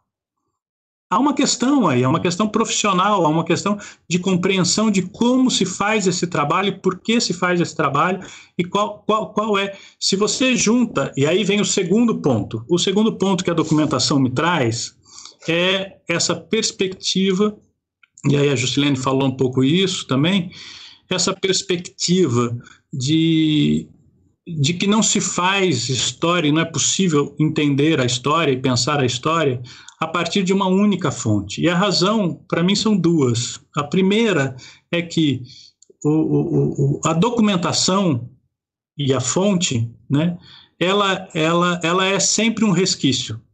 Então, por isso que para mim não tem sentido, volto lá na primeira questão, não tem sentido a busca pelo graal perdido, porque é claro que é perdido. Tudo na história é perdido. Nós nunca vamos reviver a experiência histórica. Então, o que a gente tem acesso é aos rastros dessa história. Então, se eu tenho acesso a uma única fonte, significa que eu tenho acesso a, uma, a, uma, a, uma, a um fragmento do que me é legado daquela experiência. Então eu preciso de vários. Para montar um quebra-cabeça, eu não preciso de muitas peças. Então eu preciso de muitas peças. Eu preciso de mais de uma peça. Eu não posso ficar com uma única peça. E a, a, a Juscelene falou isso, e é isso para mim é muito forte. Na a nossa história do teatro e a nossa história da iluminação, mais ainda, né, me parece isso mais forte. Ela é contada basicamente a partir de uma única fonte, que é uma fonte é, é, ou jornalística ou uma fonte de, de caráter oral, de, de, é, é, é, de depoimento, né? É, eu acho que isso está ligado a essa, a essa proximidade do próprio, da própria experiência, né? uma vez que a, a, a, aquele que é ainda considerado em alguns livros, em alguns, em, algum, né, em, alguns textos, o primeiro iluminador brasileiro. Isso está ligado a uma questão da, do reconhecimento da profissão lá na década de 70, né, que é o Jorginho de, de Carvalho, está vivo. Né? Então é próxima, a experiência é próxima da gente. Né?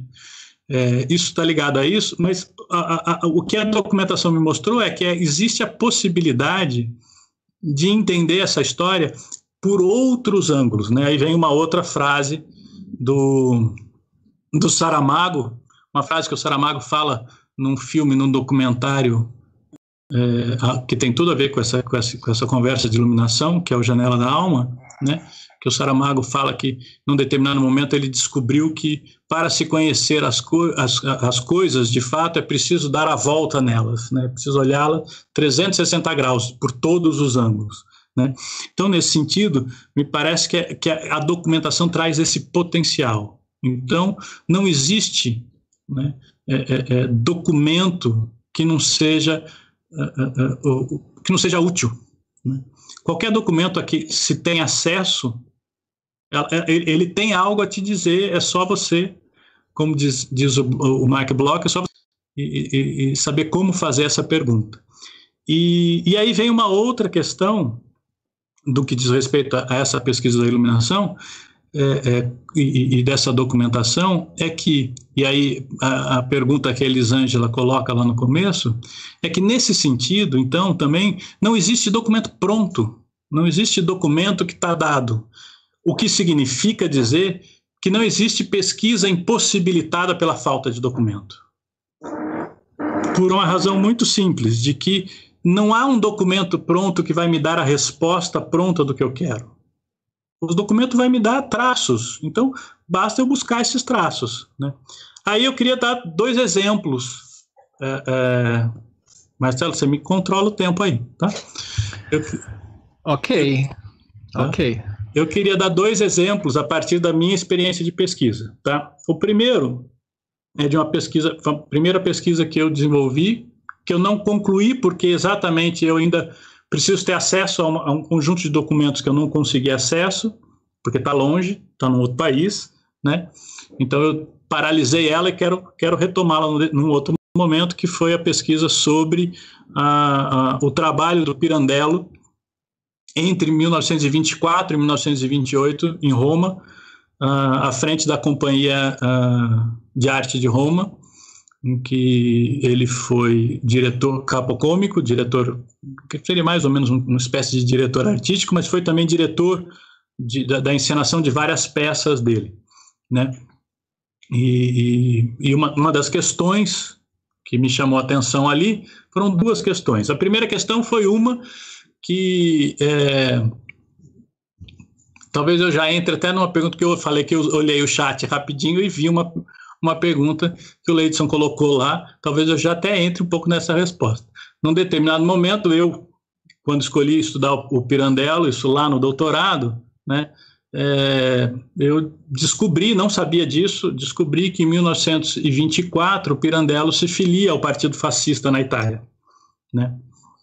E isso é uma questão que para mim foi muito chocante, e chegou a botar, me botar em xeque, assim, se eu continuo estudando esse cara, se eu continuo, né, enfim.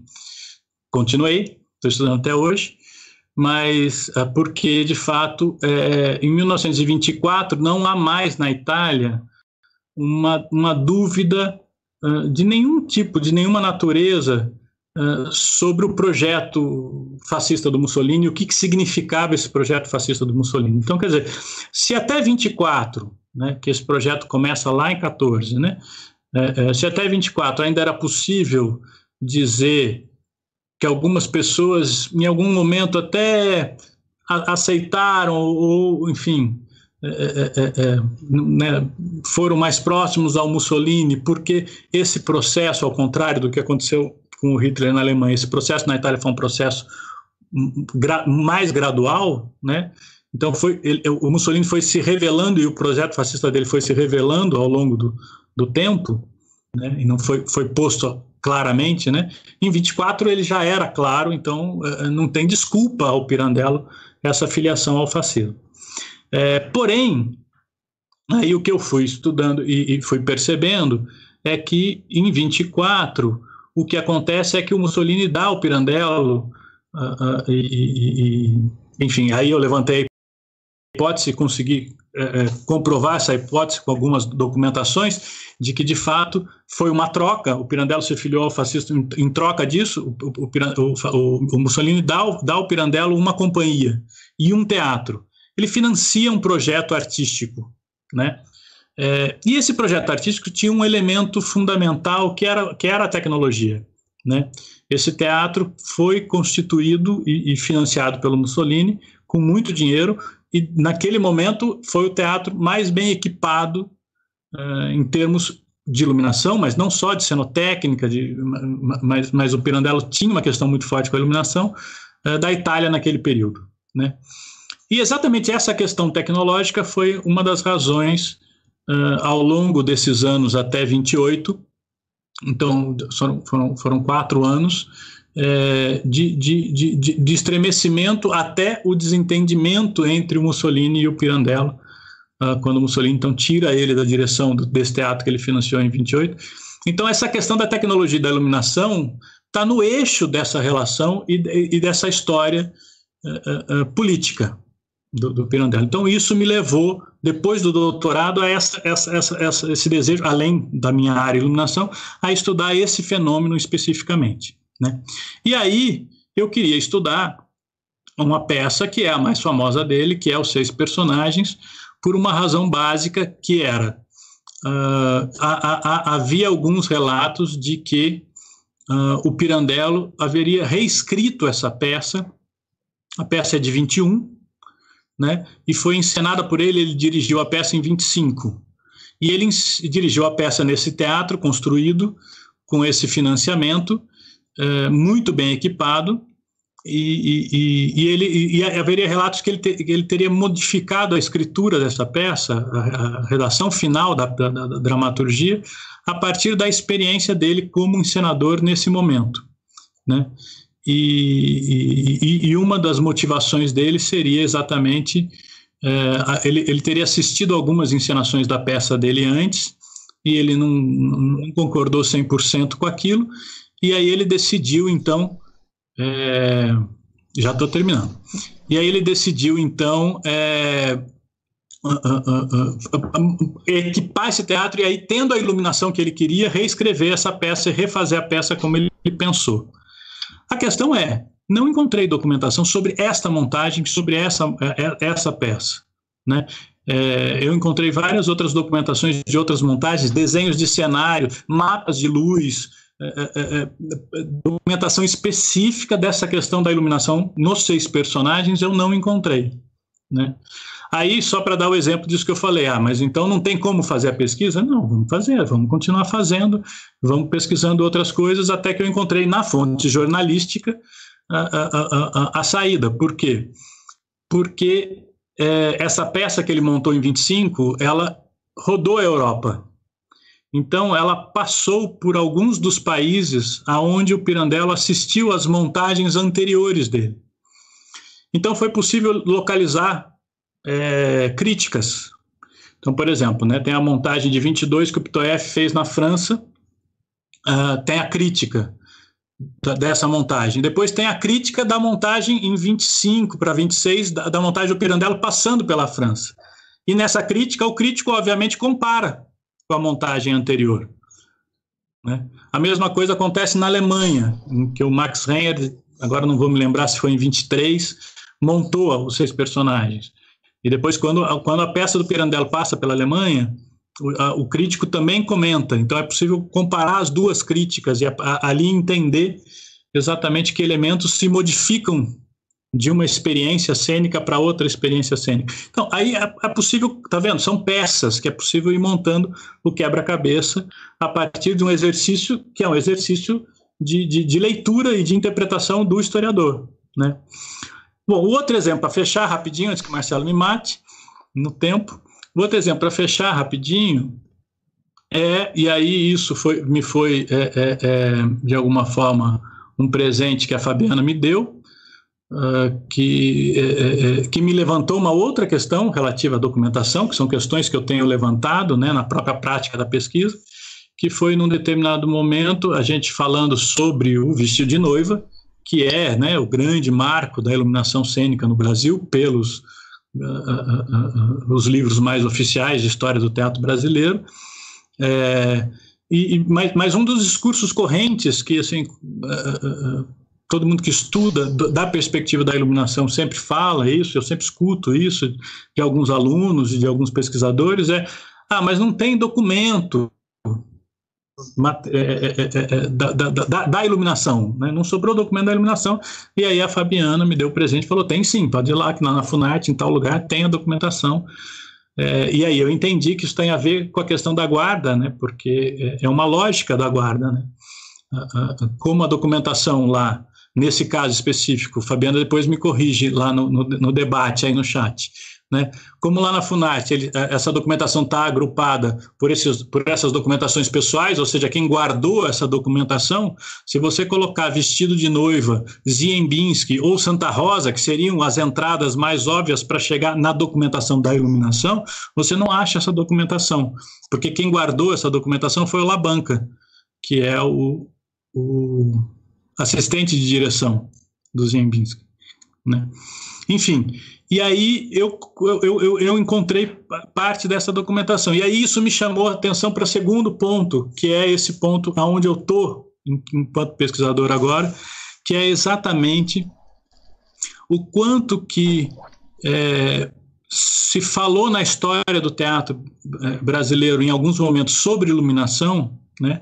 E o vestido de noiva para mim é o grande exemplo então disso, mas tem outros exemplos, mas eh, para mim ele é o mais gritante porque ele é o emblemático na historiografia, né? E ele é emblemático na historiografia por uma importância que a, a historiografia e a crítica teatral deu a ele enquanto fenômeno espetacular, e uma das razões pela, pela qual ele tem essa importância é a iluminação.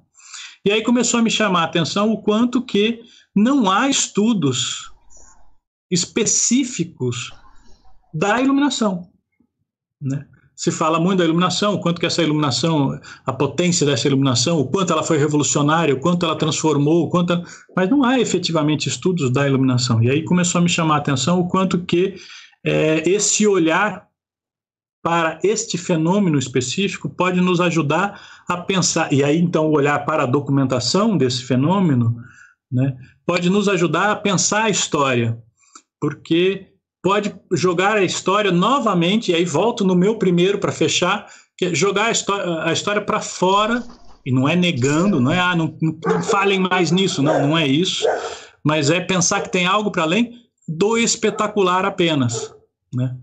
E aí o que a documentação e a iluminação para mim traz é porque é possível pensar o trabalho específico do, do, do, teatro. Qual é o trabalho do teatro? Como é feito o trabalho do teatro?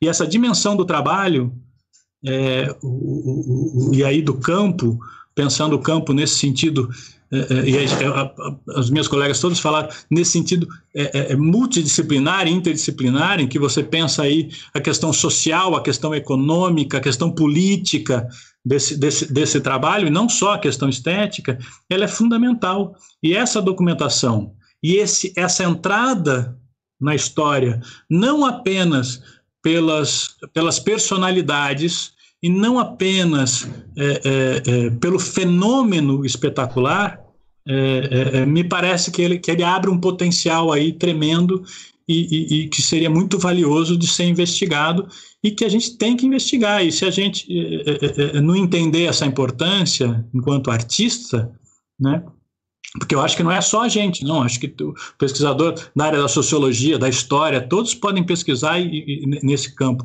Mas se nós que somos artistas não entendermos essa importância, eu não sei se é possível também fazer com que um conjunto da sociedade e da academia entendam essa importância de estudar e de pensar nessas questões. Bom, enfim, é isso. Acho que mais coisas a gente fala aí no debate. Então, eu vou assumir um pouquinho daqui, Berilo. Eu achei maravilhosa a tua fala. É, eu vou tentar falar um, um pouco de uma percepção que eu tenho em relação ao que, ao que estamos fazendo hoje, né? A, a Elisângela falou sobre, sobre a, a, a, como, como, é importante o processo dessa documentação, e eu fico sempre imaginando que, que nós somos muito, nós profissionais hoje da iluminação, nós somos muito carentes desse costume da preservação dos documentos, que, que, que a própria a, a Fabiana colocou um, pouco também, né? Que são os contratos, as despesas, a mão de obra, é, as pessoas de execução desses trabalhos, toda, toda essa documenta, documentação de organização. E aí eu fico me questionando é, a, por que a gente não, não teve um processo de educação em relação a isso. Se a gente for pegar, por exemplo, outras áreas que, que vêm em um processo formativo e que nesses processos formativos se dá a importância da documentação, sabe, é, é, a própria literatura, história, geografia e outros conteúdos, por que, que o teatro também não tem esse costume educacional, né? Em que momento a gente desvirtuou o nosso o nosso pensar e, e registrar isso que a gente está fazendo, né? Tem uma, uma pergunta do Luiz Nobre aqui que vai muito nesse sentido, né? E aí eu já deixo aberto aqui para a gente entrar no debate. E o Luiz coloca, né? É, é o que devemos fazer para a história da iluminação brasileira e de onde devemos partir, né? E aí eu deixo aberto aqui para que vocês possam é, é, decidir quem, quem deseja responder. E aí eu sigo nas outras perguntas que estão vindo do chat.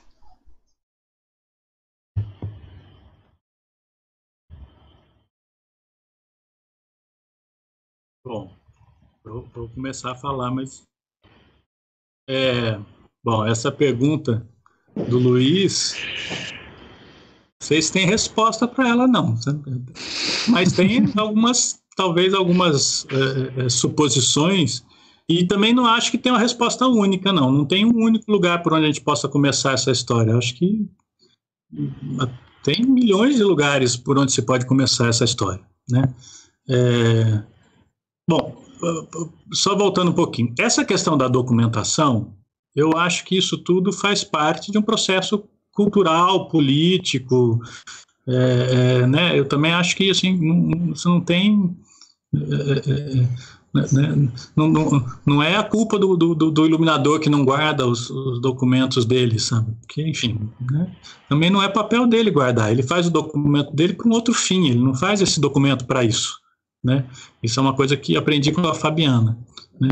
O documento não é feito para ser documento nesse sentido do, que nós estamos discutindo aqui. Né? Nós é que transformamos o documento nisso. Né?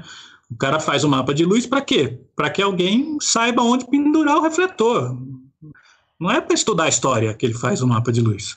Né? A gente que depois vai lá de enxerido e faz história a partir do, do, do da anotação dele de aonde pendurar o refletor. Né? É, e, e, nesse sentido, eu acho que isso tem a ver com essa questão cultural. Quer dizer, é, é a, a, questão da documentação da iluminação, aí eu vou começar a assim, falar intuitivamente aqui, porque eu não tenho ainda a, a pesquisa suficiente e fundamentação suficiente para falar.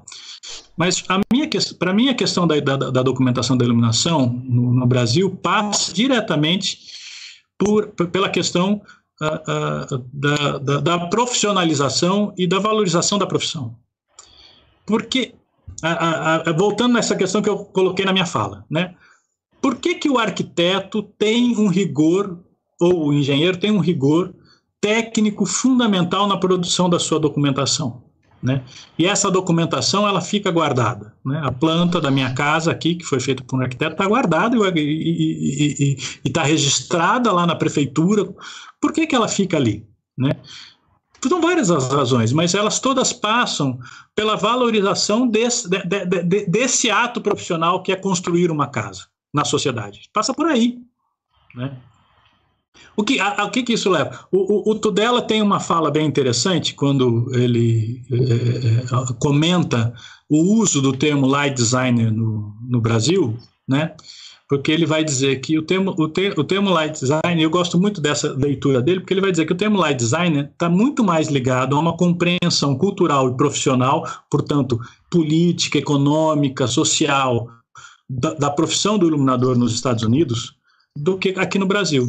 Porque se ser um light designer nos Estados Unidos está ligado, isso estou repetindo tudo dela, tá? É, que é professor lá, aí na Bahia, né? Porque o, o, light, o light design está ligado à profissão que ele, que, a, a, quantidade de dinheiro que ele ganha para fazer aquele trabalho, porque está ligado ao reconhecimento profissional dele na, na, naquela sociedade, está ligado à condição de trabalho que lhe é dado socialmente, né? E, e aí ele vai dizer, e a forma então como ele trabalha e a documentação que ele gera está ligado a isso, porque um light designer ele, ele concebe, e aí ele tem um assistente que põe isso no papel para ele, ele tem um técnico que vai botar isso no, no, no, no programa específico lá. Pra... Então, é, a, a, equipe de iluminação, se você pensar numa Broadway, né? A equipe de iluminação ela tem um, um, um peso e um reconhecimento profissional, e é isso que leva a se estabelecer determinadas práticas de trabalho e essas determinadas práticas de trabalho que levam à produção de uma determinada documentação de uma determinada forma. Então, por que, que aqui no Brasil você não tem isso? Porque você não tem. A grande maioria dos iluminadores aqui no Brasil, o cara pensa a luz, ele monta a luz, ele opera a luz, ele executa a luz, ele é o eletricista. Ele... Que, que equipe você tem aí? Qual é o sentido de um mapa de luz? O sentido do mapa de luz é eu tenho uma ideia, eu preciso botar num papel para que outra pessoa leia. Se outra pessoa não vai ler, por que, que eu preciso botar no papel com esse rigor técnico?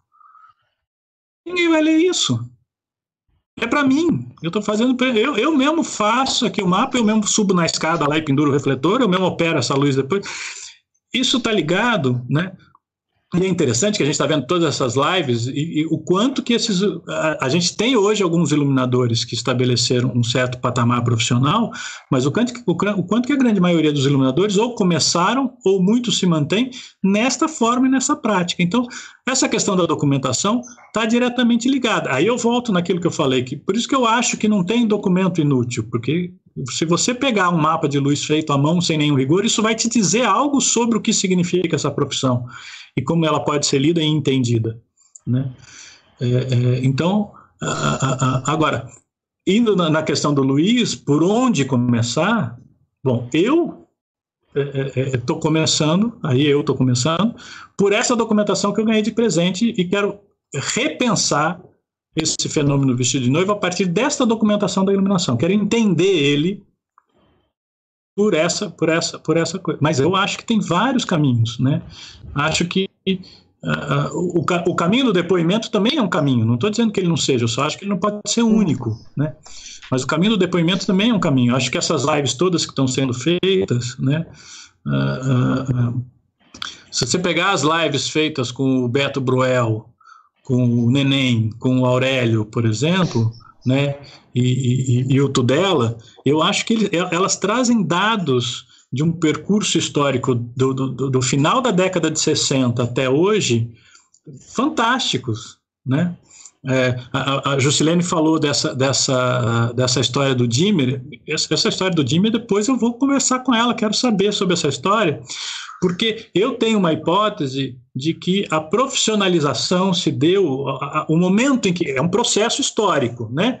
Mas quando chega na década de 70 e esse profissional é reconhecido, ele está diretamente relacionado a um outro fenômeno, que é um fenômeno técnico, histórico, que é exatamente da, difusor, da difusão do Dimmer no Brasil. Né? Grande parte dos, dos, teatros até a década de 70 não tem Dimmer no Brasil e passam a começar a ter Dimmer na década de 70. E, e essa figura do, do Jorginho de Carvalho, né, que é considerada, essa figura, é, ele, ele, realiza uma luz em 1979, acho que é isso, que é o, o, o, o Rasga Coração do Vianinha, direção do Zé, do Zé Renato, é, em que ele usa o Dimmer. E, e o Ian Michalski percebe o que, que isso significa. E o Ian Michalski demarca numa crítica escrita a essa peça, o que, que significou essa mudança qualitativa. É. Né? Então, é, é, é, é pensar a história do Dimmer no, no, no, no, Brasil é, uma, é, um, é um caminho. Uhum. e é um caminho contundente para pensar como é que se deu essa questão do Dimmer. Ela leva a uma outra questão para mim que eu acho que, que, que, que, que a gente não, não, não debate, que é uma questão é, aí econômica e política, é, que está ligado à importância social que o, que o, o, fazer teatral tem na nossa, no, no, no nosso país, né? que é pouca, né? É, é, muito pouca, é, que é que, que, que, tipo a gente não tem pesquisa tecnológica na área de iluminação. Por que, que, não tem pesquisa tecnológica na área da iluminação? Porque a gente não tem, a gente não tem, a gente não tem parque industrial de, de iluminação, a gente não tem. O que, que a gente produz em termos de tecnologia de iluminação no Brasil? Nada, né? O Giancarlo lá produziu alguma coisa. Tá aí um outro caminho. Ó. A história do Giancarlo e da GCB é uma história que tem que ser contada e tem que ser investigada. Né? Foi, foi, foi a primeira empresa nacional e talvez única. Berilo, né? quando você toca no, dia... no assunto do rigor técnico, uhum. né, nesse, nesse sentido, eu só lembro da, da, dos papos uhum. que tem com o Valmir, né? O Valmir Pérez, que é um grande incentivador nessa relação da gente tornar a profissão muito mais profissionalizada né, a, a, gente trazer essa tecnologia no sentido de registro, no sentido de planificação, a, a, ao desenvolvimento de novas técnicas para que a iluminação do cênica no Brasil possa ter um, um avanço de, de forma mais qualitativa. Né? Então é bacana é, é, a gente sempre lembrar do Valmir nesse ponto, porque na minha percepção já, já tem tantos anos que ele, ele bate nesse mesmo assunto e, e a gente agora que está dando mais percepção a essa relação de transformar esse material que, que antes era um, um material apenas de, de, forma oral, né, transmitido de forma oral, como um mapa, como uma operação ia ser feita, como, como uma planta ia ser feita, é, é, transformar isso em, em, tanto em materiais digitais, né, para que a gente tra transforme esse conteúdo é, é, num conteúdo muito mais preciso. E aí eu lembro que o Valmir, é, é, nesses papos que a gente tem, sempre fez também essa relação que você faz em relação à arquitetura, né, o design, né, o, e, e, também questiona qual a capacidade, é, por, que, por que essas áreas técnicas têm um desenvolvimento mais avançado, porque tem esse registro e nós não temos. Nós não guardamos essa, essa, esse tipo de documentação. Nós não temos nenhum um tipo de rigor, né? E... Mas isso está ligado, Wallace, não só ao rigor, porque eu acho que o rigor, claro, eu, eu, eu, esse, essa, essa conversa do, do Valmir, ela é fundamental e o Tudela toca nesse assunto, o Valmir toca nesse assunto, Sim, vários iluminadores tocam nesse assunto, né? É, mas eu acho que a gente tem que pensar que ela tem esse outro lado, é, que é o que eu falei. Eu acho que a, a razão pela qual a gente não tem esse rigor técnico está diretamente relacionado à, à, à, valorização profissional. Eu, eu, eu, eu, não estou dizendo que não possa vir por aí também, não sei dizer, né? Os caminhos da história são. Né? Se, se, se eles tivessem dados, a gente seguia aí, já, já tinha o, o, o, a trilha, digamos assim, né? Os, os, para seguir, mas não estão dados, mas mas eu acho que tem um outro dado que é essa valorização. E isso passa por uma discussão que no Brasil eu acho que ela é muito pouco feita e ela tem que ser feita, que é essa relação entre o trabalho artístico e o trabalho técnico. Tá? E o que, que isso significa em termos políticos, em termos econômicos. Né? Gosto muito de uma fala do Pedro Cardoso numa entrevista que ele fez com, com o Jô, em que ele fala que ele está falando do cinema, não está falando do teatro, mas acho que se aplica a todas as áreas uh, uh, no que diz respeito ao trabalho técnico. Que ele fala que um dos problemas no Brasil é não é não é o diretor ganhar mais do que o, o, o eletricista. Um dos problemas no Brasil é que no Brasil não se discute por quê que o diretor ganha mais do que o eletricista. Nem se debate isso. Uhum. Essa não é uma questão, nunca foi uma questão. E isso é muito forte na nossa área. Né? É, uhum. Eu me lembro de, de, uma vez que eu recebi um conselho, é, é, porque eu, eu sempre eu, fui, eu, eu, comecei como técnico e eu me mantive como técnico até eu abandonar a carreira de iluminação para trabalhar só na academia. Né? É, quando eu comecei a criar luz e comecei a, a, conceber os meus projetos de iluminação, eu nunca deixei o trabalho técnico. Eu continuei operando, montando e fazendo o trabalho técnico. Era uma questão, inclusive, financeira para mim. Uhum. Né? É, e, e, aí, num determinado momento, eu recebi esse conselho de, de, de uma pessoa da área. Se você quer ser reconhecido como artista iluminador, para de fazer trabalho técnico. Que pena, né? É. Que pena. Não, mas não, não, não, é uma questão de questionar a fala da pessoa. Eu acho que a gente tem que analisar o que, que tem por trás dessa sim, fala da pessoa. Sim, sim, sim. Questão. A, gente, a, gente, a gente faz essa distinção de uma forma muito é, é radical, é, e, e, e, isso tem razões culturais, históricas aí a serem uhum. pensadas. Não é à toa que todo mundo entra numa universidade para ser, aqui no Brasil particularmente, né, para ser ator ou atriz, né? Ou, no máximo, iluminador, mas você acha que alguém quer ser ou operador? Sim, mas assim, é, abrindo essa, é, essa questão para o teatro como um todo, né? Porque também a gente aqui não está para discutir somente sobre essa documentação da iluminação, mas sim como o teatro em si, né? Quando Elisângela fala os, os, os cartazes, eles vencem o ano, né? Ah, e aí, como é que a gente faz? E aí eu lanço para vocês, meninas, é, e também é, pegando um pouco o gancho do Fabrício, assim, é, a gente tinha, né, quando você tem esse meio impresso, né, para contar essa história, né, assim, a gente tinha esses centros é, econômicos no Brasil bem marcantes e eles que vão ditando a história do teatro brasileiro, né? E essa nova tecnologia que está vindo, essa coisa da internet, de você fazer todas as divulgações, todos os registros via é, posts, via redes sociais. Como isso se dá agora? Como pensar isso? Isso é uma nova forma de, de, de documentação, isso é uma nova forma de registro, e como isso virá acervo?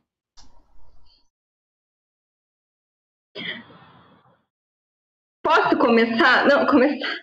Fique, fique. Ah, só, só, só, uma coisinha, porque aí eu tenho que emendar com, com, com a pergunta dele, né? Assim, isso traria ou está trazendo uma democratização dessa informação no Brasil como um todo, em todos os seus cantos? Ponto, é isso. Fique à vontade. Eu vou, eu vou começar e vou deixar depois para as minhas e para os meus colegas terminarem. É, primeiro eu quero só apontar uma coisa uh, um pouco anterior àquela, na, na questão anterior sobre os, a questão da documentação e iluminação, só para lembrar que para a gente pesquisar uma função em teatro, seja atuação, direção, a gente não precisa necessariamente só se ater ao documento produzido por aquela função. Como o teatro é uma arte coletiva, as funções elas é, borram uma às outras. Então, o diretor se relaciona com a luz, o ator se relaciona com a luz, o contra-regra se relaciona com a luz. Então, não só buscar o documento gerado por aquele profissional responsável pela, pela iluminação, mas também por outros profissionais que estão envolvidos na criação por exemplo, do espetáculo, mas que não se, mas que também se relacionam é, com, com a luz de alguma forma. Né? Num, num, num, texto de um ator, provavelmente pode ter a anotação da movimentação dele em direção a um foco, a questão do corpo, né, a espacialização, onde se colocar no palco, muitas vezes está ligado à própria luz. Então, é aquilo que só reforçar aquilo que o Berilo falou, não tem, não, não precisamos esperar um documento para poder pesquisar algum, é, para poder responder a uma questão, né? Em relação a, a, esse, a, a essa documentação produzida na rede, digamos assim, uh, trata-se aí de os documentos nato digitais, né? Esses documentos, eles também seguem pressupostos, noções uh, importantes é, dentro da arquivologia, da biblioteconomia, Elisângela pode falar melhor da museologia, para a sua preservação. Não é porque está na rede que está preservado. Está uhum. na rede, está disponível. Mas para você preservar, quer dizer o quê? Guardar, recolher, tratar para, para um acesso futuro. Para que isso aconteça, você tem que ter um investimento em torno da preservação dos documentos, inclusive dos natos digitais, ou seja, aqueles que surgem no ambiente virtual. Tá? Eles não fogem, claro, eles têm as suas especificidades, mas eles não fogem completamente à regra do que a gente pode dizer em relação ao papel. E em relação à democratização, você pode, a, a gente pode pensar numa democratização, talvez da informação num, numa discussão num sentido de acesso mais imediato. Agora, em relação à preservação, não. Eu acredito que simplesmente a internet e essa disseminação de documentos na rede garanta a democratização do conhecimento né, no, na sociedade brasileira. É, acho que tem as, suas, as, outras duas. Alguém quer mais complementar? Jusilene, desculpa, Wallace. Elisângela? É, eu acho que eu gostaria de fazer um comentário que é meio que transversal aos problemas, porque na verdade a gente começou a elencar os nossos problemas todos da nossa área que são gigantescos e a gente sabe disso. Acho que essa sensação, né? É, eu não sou professora de uma universidade federal e isso ainda adianta mais o meu problema. Eu não sou professora de uma universidade. Eu fui de uma fui professora de universidade é, privada durante 10 anos, criei um laboratório de é, que chamei exatamente de laboratório de, de fotografia, onde eu guardava essa documentação, e saí de lá porque acreditei que o projeto de lá não iria adiante com o que eu acho que deveria ser. Feliz ou infelizmente, sobra para nós inteligência brasileira as universidades federais. Não temos mantenedores privados que fazem isso. Então a gente está preso numa série de ingerências que são muito complexas, sobretudo porque propriamente dentro dos, dos institutos também públicos nós temos problemas. Semana passada eu estava fazendo uma live exatamente com Ivana Bentes sobre as cartas de Glauber Rocha, que eu tive acesso para pesquisar, para escrever, blá blá blá. E essas cartas hoje elas estão na Cinemateca de São Paulo. A Cinemateca de São Paulo hoje não tem um técnico dentro. Uma amiga minha que é técnica, que me, é, é seguidora, amiga, trabalha comigo, faz, me dando informação, ela falou assim: Jusilene, nós temos lá no, parte dos filmes são de nitrato de celulose. Nitrato de celulose na temperatura brasileira é na temperatura ambiente pega fogo. Então eu falei, bom, então vamos com uma coisa de cada vez, porque é uma. E foi como Ivana Bentes falou super bem. Ela falou acho que uns oito minutos só sobre isso. A gente até recortou esse pedaço e deixou só ela. Tá lá no Instagram. Ela falando assim: ah, lá era o lugar que Paulo Emílio Salles Gomes criou para ser o lugar que o governo, sabe, ah, digamos assim, a instituição nacional cuidaria. E, e, hoje nós temos muitos problemas com as nossas instituições públicas também em fazer essa guarda. Temos problemas com as instituições privadas, instituições privadas, temos problemas com as iniciativas privadas, pessoas que têm dinheiro no Brasil, que acham que possam fazer dotações para criações de grupos, de acervos. Não temos isso. A Universidade Federal, as universidades federais, elas estão com uma. Eu, eu, desculpa se eu estou falando alguma coisa assim, meio que já filme de terror final de noite. Já estou imaginando Maria Braga, contei a história da. E agora estou final de noite. Mas a gente está com a corda no pescoço. Estamos com a corda no pescoço. E o que eu vejo de Brasília, de novo, tem gente de Brasília que pode falar muito melhor que, eu. Existem amigos meus que trabalham em Brasília, são deputados, falam, Jusilene, acho difícil a esquerda ganhar. Então, eu falo assim, gente, vamos nos organizar direitinho, porque a gente está falando de seis anos, e seis anos a gente não, o nosso acervo não vai aguentar. Eu estou com um problema agora. A criação e a divulgação do acervo do Instituto Martim Gonçalves, eu fui chamada, fui, fui, é, fui convocada a receber, Fabiana é testemunha disso, vários acervos e não recebi recebia apenas o que tinha a ver diretamente com Martim Gonçalves. E não recebi, digo para vocês, com muita dor no, dor no coração, porque como hoje eu conversei hoje na Ampu, está indo para o lixo, vai querer? Eu não estou sendo exagerada. Vocês podem conversar com qualquer pesquisador que está aqui no chat, e a gente sabe disso. Muita gente pegou acervo no lixo, a gente pega acervo no lixo. Então a gente está falando de uma indigência da nossa profissão brutal. E eu queria falar uma coisa, assim, é, porque me toca profundamente aí como atriz, né? Quando a gente fala assim, por que, que esse processo de, digamos assim, de reconhecimento, de guardar a documentação não existe? Olha, como produtores, como atores, nós não temos reconhecimento também de produzir os nossos trabalhos. A gente sai da universidade é, é, meio, meio tonto, sem, como se existisse uma empresa que fosse te empregar. Desculpa, meio que reduzir as coisas nesse termo. E o que aconteceu? Bom, eu tenho uma disciplina que eu dou dois anos na história. Na, é, eu fui professora visitante da Unirio, tive umas, algumas disciplinas lá, mas tem uma disciplina do meu coração, porque é um desdobramento do meu pós-doc, desse pós-doc que eu fiz lá na Inglaterra, e com material que eu peguei dos Estados Unidos, que era a história do ensino do teatro na Universidade Brasileira.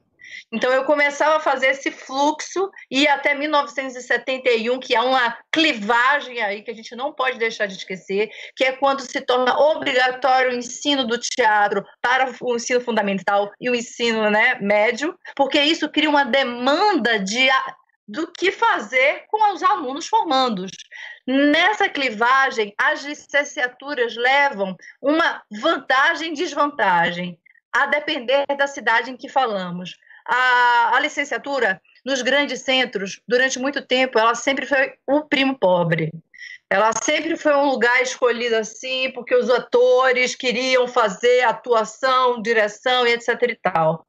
Só que dos anos 2000 para cá, sobretudo com a afluência da criação de universidades federais, a criação de centros, o que a gente nota em números, eu fiz uma pesquisa sobre isso, está sendo publicado agora nos anais do colóquio, do 19º colóquio do PPGAC, a gente pode chegar lá a ver. Nós temos 80 cursos de teatro no Brasil em graduação.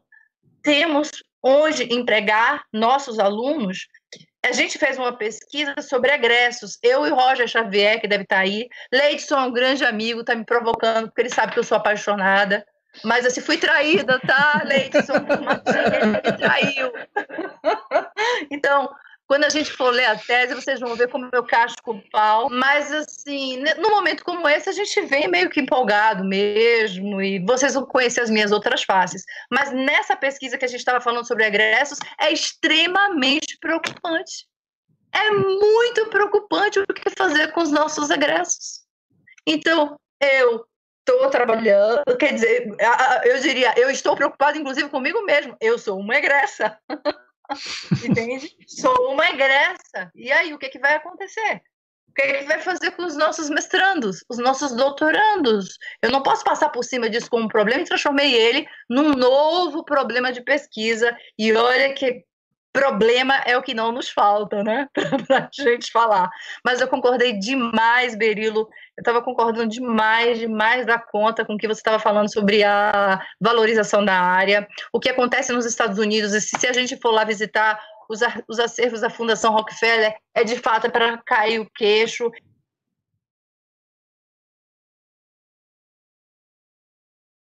Oi, aconteceu, Jusilene. É, acho que você mutou sem querer o seu áudio. Isso, pronto. Você falou caiu o queixo da Fundação Rockefeller. De, é, qual foi o ponto? Caiu o queixo quando a gente vai na Fundação Rockefeller e a gente vê as exigências que ele faz para os iluminadores, mesmo que você mude a luz e que depois... primeiro também não é tão fácil mudar a luz assim não, você cria a luz não é essa coisa, mano. Oi, faltou o refletor trans, bota aqui. Essa coisa que eu vivi muito e vivo. É, ai, como, tem, como a gente poderia contar histórias agora, né? De, das nossas vivências, são muito interessantes. Mas assim, você faz a luz e você guarda o acervo, tá lá. Você vai encontrar da peça um mapa. Você vai encontrar fotos. Gente, olha, faz esse exercício aqui. Deixa eu ver se eu peguei aqui. É porque eu perdi meu papel. Mas se a gente for encontrar o. Primeiro botar, o George Azenauer, claro, e botar o Dimmer. Depois, uma outra, uma outra coisa que ao entrevistar, eu entrevistei muita gente que fez teatro nos anos 30 e 40. E eles falaram que mulher nenhuma entrava numa cabine de luz, porque era tão arriscado que eles precisavam ficar sem camisa, porque pegava fogo, a água era quente, é, é, era, era arriscado para a própria pele. Então você, era, era uma coisa de homem, digamos assim. A Tânia Brandão, um dia desse, eu estava contando para ela, ela falou: É isso mesmo. Tânia, se estiver ouvindo, por favor, diga aí para mim também. É isso mesmo, porque ela fez direção na Unirio e ela falou: Na hora que eu entrei na, na, na sala, eu falei: Eu não quero isso para mim, não quero, não dá, não é isso. Quero outra coisa. Porque é muito interessante também isso que você falou. Eu acho que a gente pode levantar pontos de clivagem se a gente não conta uma história inteira sobre o Brasil, mas a gente vê assim, como qualquer mapa faz, ele faz uma cartografia, ele levanta uns elementos, ele bota uma montanha, a gente consegue ver uma coisa mais complexa e mais geral.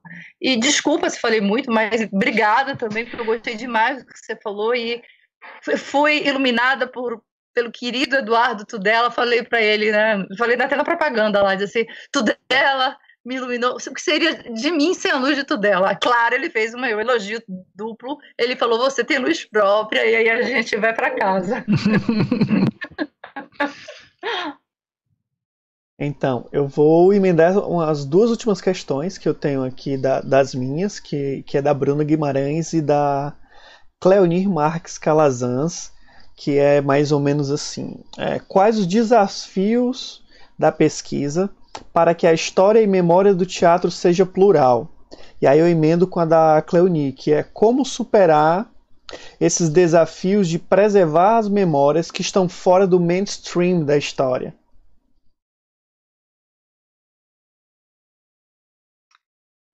Poxa, eu posso começar falando? E aí eu falo e fico quieta para sempre.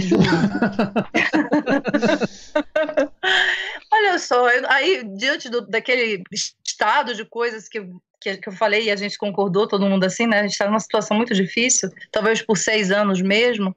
É, a iniciativa de vocês, gente, é de uma beleza, é de uma riqueza, é de uma capacidade. Mesmo que, olha só, tem uma coisa que se fala muito sobre o século XIX, perdão, XVII, que sobrou muito pouco registro na Alemanha. É o Ewald Hackler que fala isso.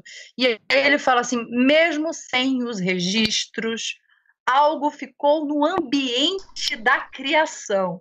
Então, assim, sendo bem pessimista, dizemos: vamos apagar, perdeu tudo, não sobrou nada, algo.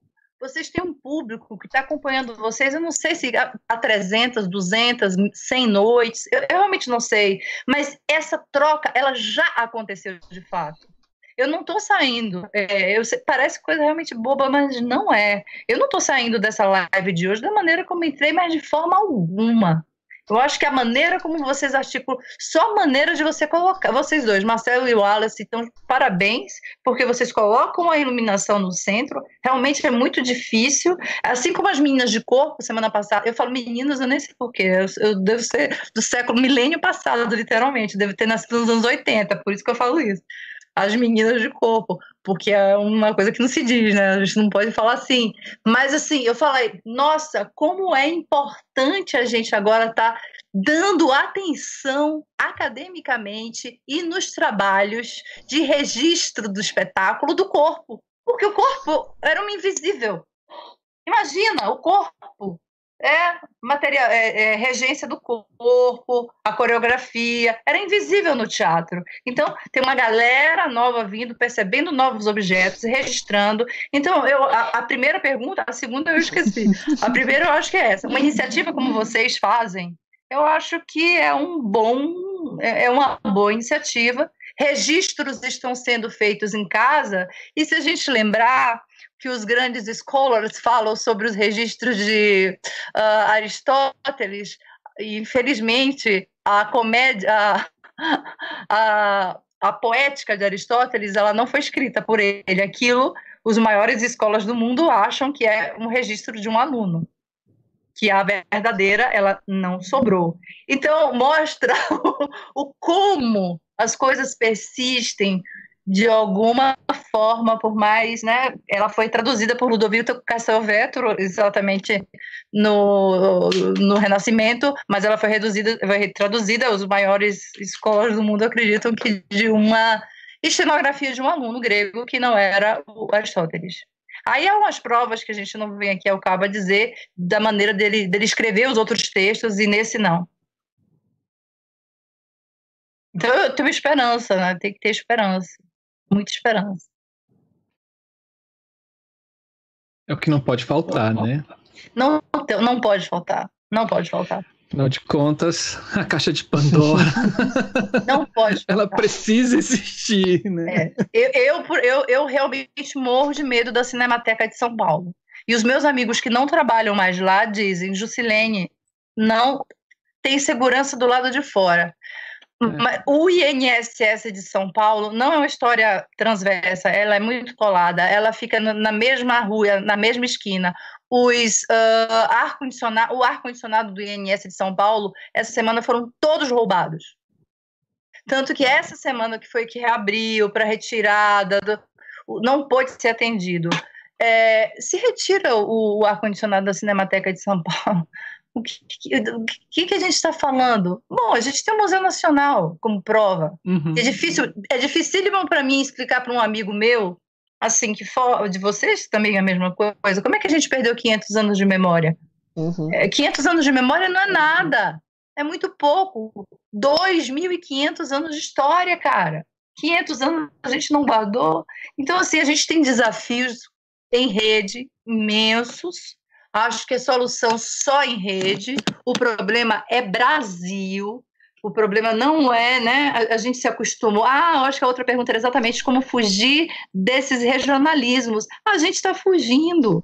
Aqui é uma prova de que a gente está fugindo. Minas Gerais está trabalhando para caramba. Santa Maria está trabalhando para caramba. Eu sei disso, e não é só porque a minha querida amiga Fábio está aqui, porque eu vejo isso sendo refletido nos trabalhos que eles estão fazendo. Salvador, Mato Grosso, né, Amazonas, Pará. Então, assim, essas são outras questões que as novas tecnologias estão permitindo e a gente precisa explorá-las. Nesse sentido, eu tenho muita fé. Fabi, Eli? Eu não sei se Elisângela quer falar primeiro que eu. Não? O que você quiser, para mim tá tudo bem, assim. Então... Eu, eu, eu, então eu vou falar, depois eu quero que você pegue o. Porque daí eu quero uma colega lá da museologia. É, eu acho que. Primeiro, eu acho que a Juscelene tocou num ponto assim também importante. A gente faz assim uma verdadeira tragédia, mas a gente também não pode deixar aqui de lembrar os esforços que já existem, né? Então a gente também é, cresceu bastante em termos de história do, do, do, teatro brasileiro e das pesquisas e também dos, do, dos esforços em torno da preservação dos acervos teatrais.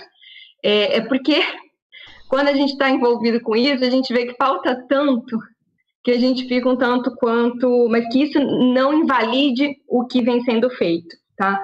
Uh, primeiro, também tem uma questão que é pôr sempre em discussão. E aí, vou, também reitero que essa, essa, essa oportunidade é, não é vocês que agradecem a nossa presença, é a gente que agradece o, o, o espaço para o debate.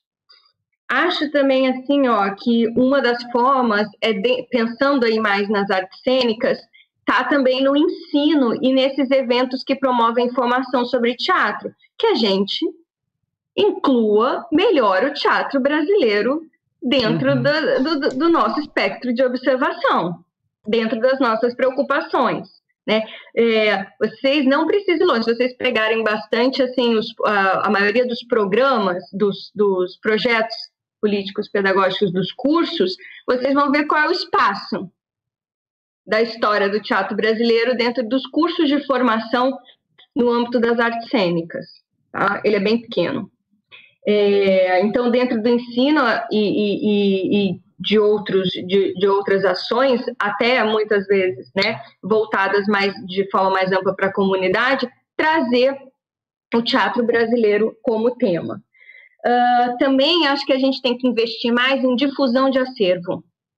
Né? Então, que as próprias entidades e instituições de custódia pensem a difusão de acervo como uma ação estratégica para a própria preservação, no sentido de criar demanda, público e, e chamar atenção é, para o patrimônio documental da área. Também é importante a gente investir uh, em discussões e estudos dos instrumentos de pesquisa, das bases de dados, ou seja, aquilo que faz a interface com o pesquisador, para que ele possa chegar no seu material.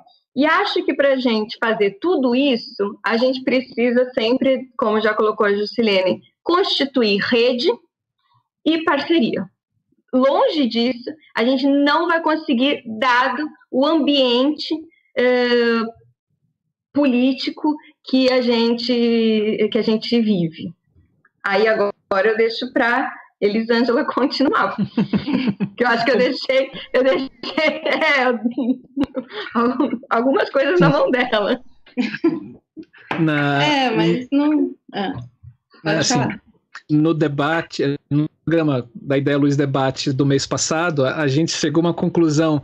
A gente precisa fazer uma bancada da cultura e da arte botar gente no Congresso, nossa, porque chega de, de religiosos, chega de ruralistas, chega de gente ligada à bala, a gente tem que inverter esse processo.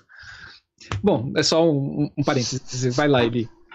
Não, eu acho que é isso, assim, na verdade foram muitas perguntas, foram muitas falas, é difícil é, de ir amarrando tudo, e nem vai se amarrar mesmo, né, gente? Isso aqui é, é só um, um petisco, um esquenta, né? né? Diante de uma coisa que é grande demais, né? A gente está aqui há duas horas e que o máximo que a gente vai conseguir é criar pessoas com angústia. E eu não acho isso ruim, eu acho que a angústia movimenta. A ah. dúvida faz você ir atrás, faz você falar o que, que eu posso fazer para colaborar com isso. Né? Pontos finais acalmam, exclamações acalmam, dúvida bota para movimentar. Né? Então, é, assim, tem uma das perguntas aí que é a questão do plural, do mainstream e tal. Então, assim, pelo que eu entendi da pergunta, também não sei se eu entendi direito, é, me parece também é a gente entender o que significa Brasil. Quando a gente fala história do teatro do Brasil, do que, que a gente está falando? É, a gente está falando do Rio e de São Paulo? A gente está falando das produções que vêm necessariamente da USP e da Unirio, ou assim, mas não necessariamente por serem essas universidades, porque você pode levar, por exemplo, o Leidson, o Leidson está lá é, na Unirio, estudando Pernambuco, né? Então, assim, não sei, eu acho que ainda é. As, é, os temas de pesquisas também mudam muito. Mas o que eu estou querendo dizer é que o Brasil é diverso. O Brasil não é o, Rio e, o São, e São Paulo. É, o Brasil existe mesmo que você não olhe para ele. Então, tem duas formas de você ver. Uma é assim, olha, lamento te dizer, mas o teatro do Brasil ele existe independente se você olha ou não. Não precisa do teu olhar, da tua arrogância e daquele papo que historiador ama, que é falar, eu vou dar voz às pessoas. É, uma é um, um termo arrogante. Eu vou falar uma outra coisa também que vai me fazer ser lixada virtualmente. É, empoderamento. Vocês já viram palavra mais arrogante do que dar empoderamento a alguém? Quem sou eu para empoderar alguém? As pessoas têm os seus próprios poderes elas que são o poder, não sou eu que dou poder para alguém. Então, assim, é, a própria pessoa, assim, Belém não precisa dos olhos de São Paulo para se movimentar. Manaus não precisa do Rio Grande do Sul para se movimentar. Não precisa. Agora, seria muito legal se a gente fizesse isso de mãos dadas. Seria muito legal se a gente fizesse isso de maneira organizada. Seria muito legal se a gente fizesse isso no coletivo. E o que, que a gente pode fazer? Primeiro, entender que o Brasil é plural. Eu acho que se a gente entende isso de ponto de partida, o ponto de chegada é ainda melhor. Então, cabe a nós fazermos essas perguntas e partirmos para a mão na massa. E aí eu acho que é se juntar as pessoas. Olha esse grupo aqui, que é completamente diverso. Olha o tanto de gente bacana produzindo. Olha o tanto de gente que vocês já convidaram para este programa. Então, quando fala de iniciativas como essa, eu concordo plenamente. A primeira coisa é parar de achar que o que você faz é pouco, é mínimo, não muda nada. É isso mesmo, cara. Você vai trabalhar no bairro, você vai trabalhar com aquelas pessoas que estão ali, aí de repente uma pessoa do bairro vai ver e vai ver um outro bairro e começa. E as coisas começam de pequeno, e não é porque é pequeno que não é importante. Quem foi que disse que essas coisas andam junto, o pequeno, o valor, o importante, o preço? Quem coloca essas coisas é um pensamento capitalista na gente, onde o capital, a importância, os valores estão super conectados e não deixam a gente pensar de maneira diferente. Então, assim, entender que o Brasil é plural, que ele vai além do Rio e São Paulo, ele nos promove também questionamentos sobre o nosso lugar, a nossa cidade, a nossa região. E tem várias pessoas que, quando começam a fazer isso, encontram dificuldades e botam a boca no mundo. E tem que botar mesmo. Mas enquanto bota a boca no mundo, vai trabalhando, vai fazendo. É, se eu não me engano, vocês também tinham dito que o Fabrício Moser estava aí no grupo. Ele, se eu não me engano, ele trabalha com a história do teatro no Mato Grosso do Sul, sabe? Assim, olha a dificuldade disso. A gente conhece pessoas que trabalham com a história do teatro em Goiânia. Aí, quando a gente vê, já tem aí o Centro-Oeste formado. Poxa, dá para fazer uma rede. A própria professora Ângela Reis fez aquele projeto de histórias do teatro é, do Brasil, rodando as capitais brasileiras com apoio do SESC é, e conversando com essas pessoas e tentando descobrir as dificuldades dela. E é impossível você encontrar um pesquisador que vai tentar falar sobre a história do seu local que ele não vai tangenciar a questão do documento, que ele não vai ter que tangenciar as questões metodológicas, que ele vai ter que encontrar soluções também na oralidade, porque assim, quando o Legoff vai falar né, que não existe é, história fora do documento, tem uma forma que a gente gente vê que é a questão de você se basear no documento, mas também tem uma outra forma de ver essa frase, que é porque a história é na escrita. Então a escrita gera um documento. Independente se a tipologia é um papel, se ele está no virtual, então assim, dá uma escrita. Então, quando ele fala isso, então assim, a história se dá na escrita documental, mas não necessariamente ela parte só de um documento. Por quê? Porque Heródoto, quando ele começa lá, o pai da história, ele não tinha um documento, que ele estava lá, um papelinho, um caderninho, uma moleskine escrevendo, um iPad qualquer coisa do gênero, né? O cara, ele vai trazer a questão da história como testemunho, que é a questão dos olhos, né? Então, num primeiro momento, o testemunho é aquele que vê, é com o passar do tempo que o historiador muda os olhos, o sentido de ver e de olhar. E aí a Marilena, a Marilena Chauí tem um texto que é maravilhoso, que ela vai falar sobre a diferença entre ver e olhar e como que a gente vai construindo as narrativas, os testemunhos. A, a professora também Algaia Matos, ela vem pensando essas reflexões da história, do pensar é, que se faz. E, enfim, tem muita gente bacana. Então, eu acredito que é, para mudar precisa de mão na massa. E aí, é, é, uma das coisas que foram faladas aí, né, e que eu também tenho que compartilhar, é a questão da angústia, que está sendo mesmo tudo destruído. Essa questão da cinemateca, que vai acontecer igual o museu. Vai, assim, é uma questão de contagem regressiva, três, dois, e aí vão aparecer aquelas manchetes, ó, oh, não sabíamos. Quem não sabia?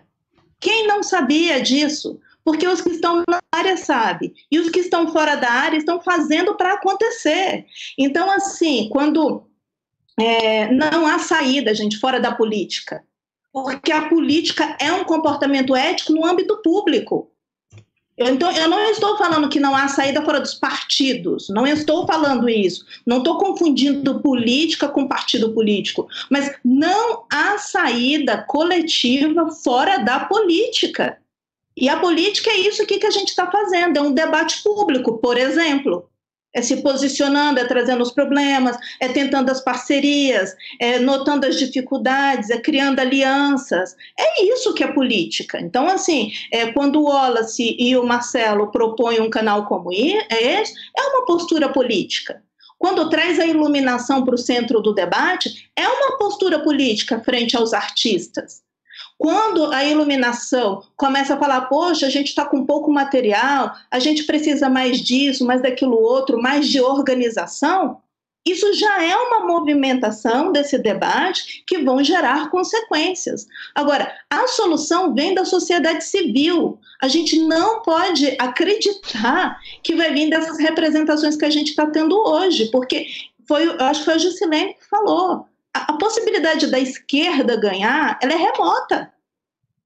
Ela é remota porque ela está desagregada, porque ela está lá debatendo lugar de fala e a gente está sendo destruídos em memórias. Em... Eu não estou falando que esses debates não sejam importantes, mas me parece que, assim, quando a gente está morrendo numa pandemia, onde a estatística é furada, a metodologia de contagem das pessoas que estão sendo contaminadas e que estão mortas é uma metodologia furada.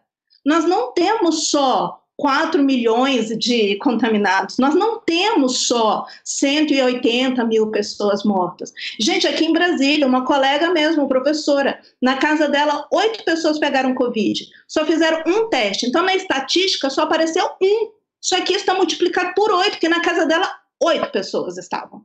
Então, assim, é, pega esses números e multiplica sem dó. Então, a gente aceita essas coisas. Tem um militar agora na Funarte, minha gente, assim, sabe? É, então, não há saída fora do público, não há saída. Então, assim, ou a gente se organiza, a gente tem que pensar em estratégias. Primeiro, parar a demolição. Eu já estou muito feliz se parar aqui. Se não parar, se não destruir mais, eu já estou até respirando. Porque, assim, gente, está vindo um trator para as universidades públicas. Nós todos aqui somos das universidades públicas. Como é que vai gerar pesquisa? Como é que a gente vai pensar esse Brasil, a iluminação, a história do teatro brasileiro, se a gente não puder fazer, por exemplo, pesquisa de iniciação científica? Simples, assim, com aluno de graduação. Está vindo um trator. E assim, e o trator começa com a escolha dos reitores, com a diminuição das verbas. É, e aí? E, é, sabe, assim, a gente aceita dar aula remoto, a, a gente sabe que um monte de aluno está ficando para trás, a gente aceita esse papel robótico de conteúdo e vamos passando esse conteúdo porque a gente tem que terminar o semestre e, e a gente também vai sendo, é, de certa forma, a peça de, um, de uma engrenagem perversa. Então, me parece que parar numa segunda-feira, às 10 da noite, para poder se perguntar o que, que a gente pode fazer para a memória e para a história do teatro brasileiro num encontro com pessoas de coração aberto. Assim, gente, como a gente não pode achar que aqui está o início da solução? Não sei se vai ter a solução completa, mas eu acho que aqui é um bom ponto de partida e a gente tem muitos aliados. É, porque está tão difícil de respirar que a gente esquece disso, mas a gente tem.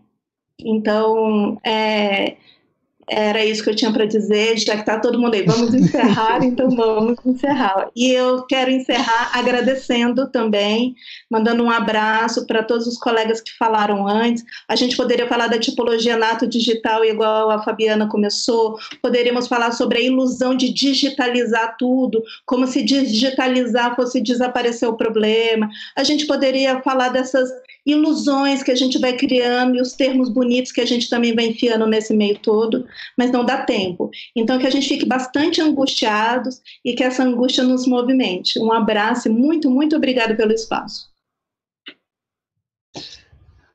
Bom, não era para vazar a informação que a gente estava indo.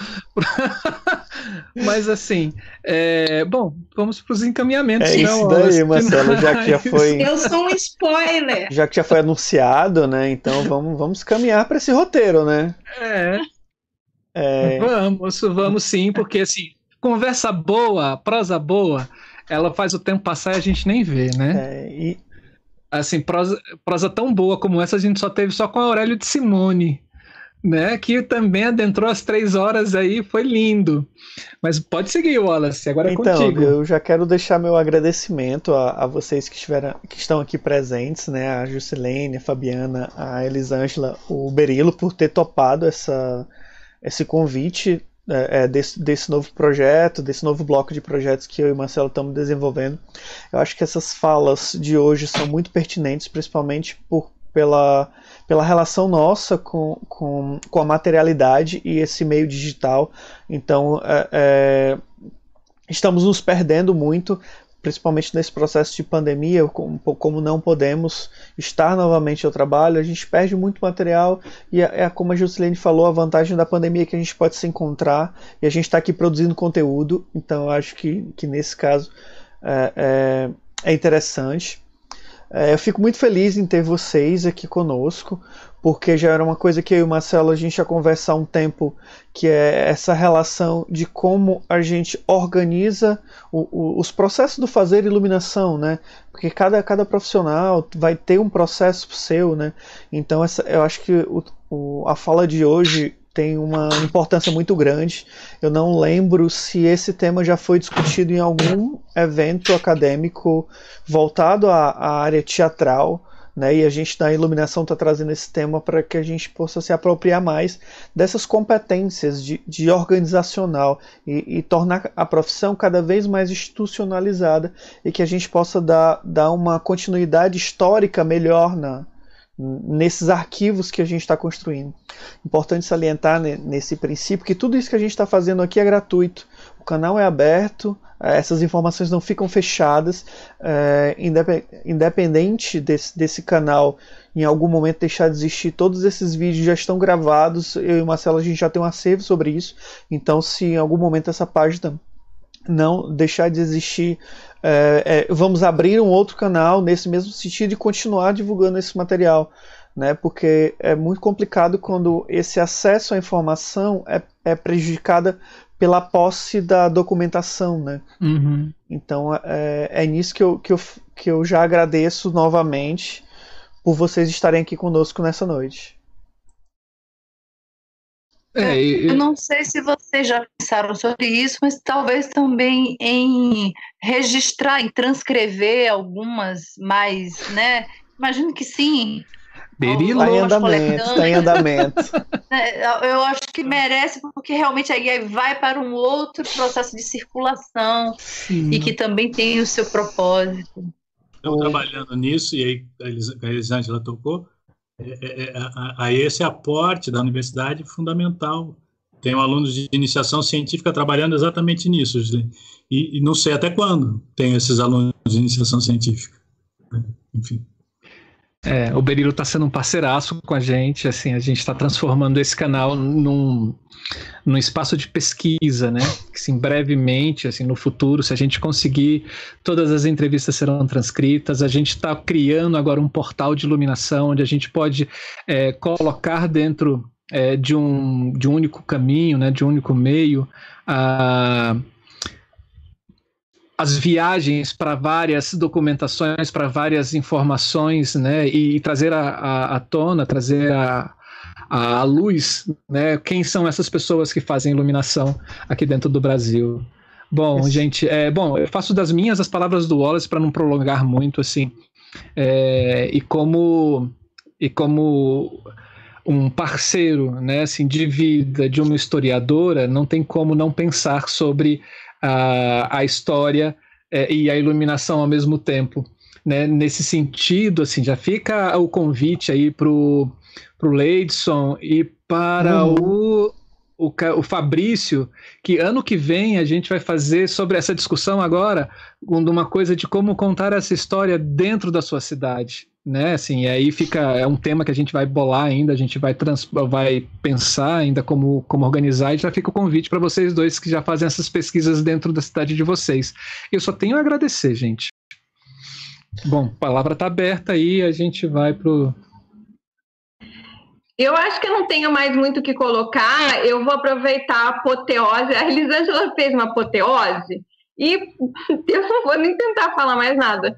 É só. Eu acho que a questão é, é, essa angústia que a Elisângela falou que ela é necessária e para a gente transformar em atenção. Atenção uhum. à nossa cidade, atenção ao nosso estado, atenção, de repente, aquele profissional que está próximo da gente e a gente sabe que talvez ele tenha alguma um documento, ele tenha o que falar. A gente é assim que a gente inova pesquisa, é se atentando para o mais próximo do próprio círculo de, de, de, de relação. Né? Então, e não ficar só pensando na justificativa de uma pesquisa dentro daquilo que já está colocado nos livros. Né? Então, fora isso, eu não tenho mais nada que falar. Pego a carona da Elisângela e só tenho a agradecer ao, a companhia e a conversa de hoje. Eu também, também só vou agradecer. Só... Ah. É. Não, vou, vou, vou fazer a mesma coisa que Fábio, porque o que você fala, ela re resume e transcende, transcende o que a gente estava falando, nos leva para um outro patamar mesmo de reflexão. Obrigada, obrigada a todos vocês. Eu sou uma pessoa completamente acessível. Eu botei aqui do lado, né? O YouTube, o Instagram. A gente também tem uma série de entrevistas. O que vocês precisarem eu, e puder eu puder dar conta, eu estou trabalhando sozinha. Eu tinha 30 alunos que eram da universidade que trabalhavam comigo, não estão mais, eles voltaram para suas devidas cidades, eles voltaram para suas cidades sabe? Isso foi uma perda completa para mim.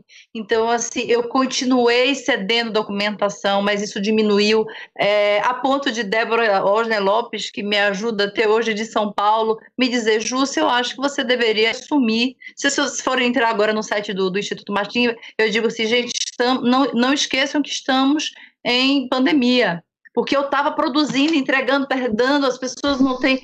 As pessoas estavam aproveitando que estavam em casa e fazendo mais é. pesquisa de casa e querendo mais documento, entendeu? Uhum. e eu dando. Aí depois eu disse, mas eu não estou dando conta, eu estou adoecendo. Ela falou: eu acho que você deveria pensar em dizer que vai fechar por um tempo. Isso me doeu muito.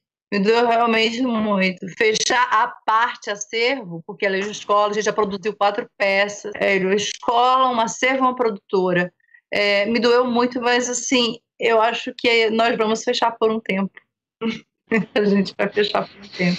Mas, independente disso, conte comigo, uma conversa. Leidson mesmo que está ouvindo sempre aí, a gente sempre bate um WhatsApp. Lembra o nome de não sei quem? Agora, manda, tá. A gente sabe essas coisas, amigos.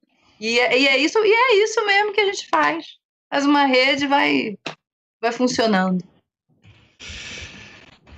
É, eu também vou pegar carona nesses agradecimentos. É, eu também fiquei pensando depois como uma estratégia, se ainda existir Brasil, se existir alguma coisa pública no futuro, mas um caminho também que funciona, por exemplo, são as exigências nos editais públicos, né? Então, assim, via edital, há que se ter uma pressão dos artistas, dos iluminadores, enfim, de todo mundo que faz parte da área cênica, que tenha lá uma chancela chamada acervo, documentação, memória, história, alguma coisa nessa direção.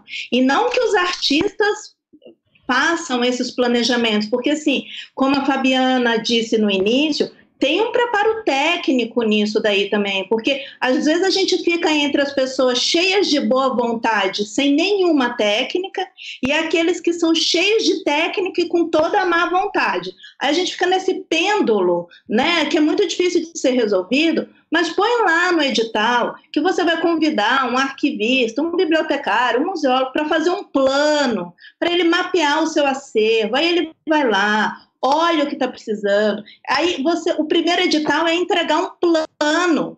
Aí no outro edital você vai executar parte do plano, porque ninguém vai ganhar 100 mil de uma vez, sei lá quantos precisa. Mas às vezes você ganha o suficiente para pagar uma equipe para fazer um planejamento. Aí no outro edital, executa a primeira etapa, a terceira, até vai criando uma base de dados.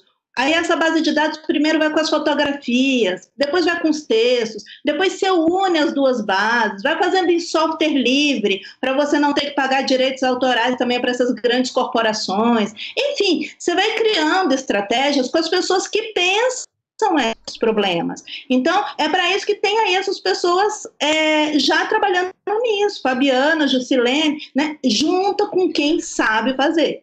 Então, assim, não, não é um artista que vai fazer um plano para ele organizar o acervo dele, para ele pegar e enfiar tudo dentro de uma caixa de papelão e botar em cima de um estante pronto, etiquetou e tá lá. Não é isso. Tem um, faça isso com seriedade, com zelo, com comprometimento, e isso significa dar as mãos se unir com quem sabe. Então, eu acho que um caminho efetivo é o edital público, se existe público, né? Então é isso, muito obrigada e um abraço bem carinhoso em todo mundo e que a gente consiga passar por essa travessia, né?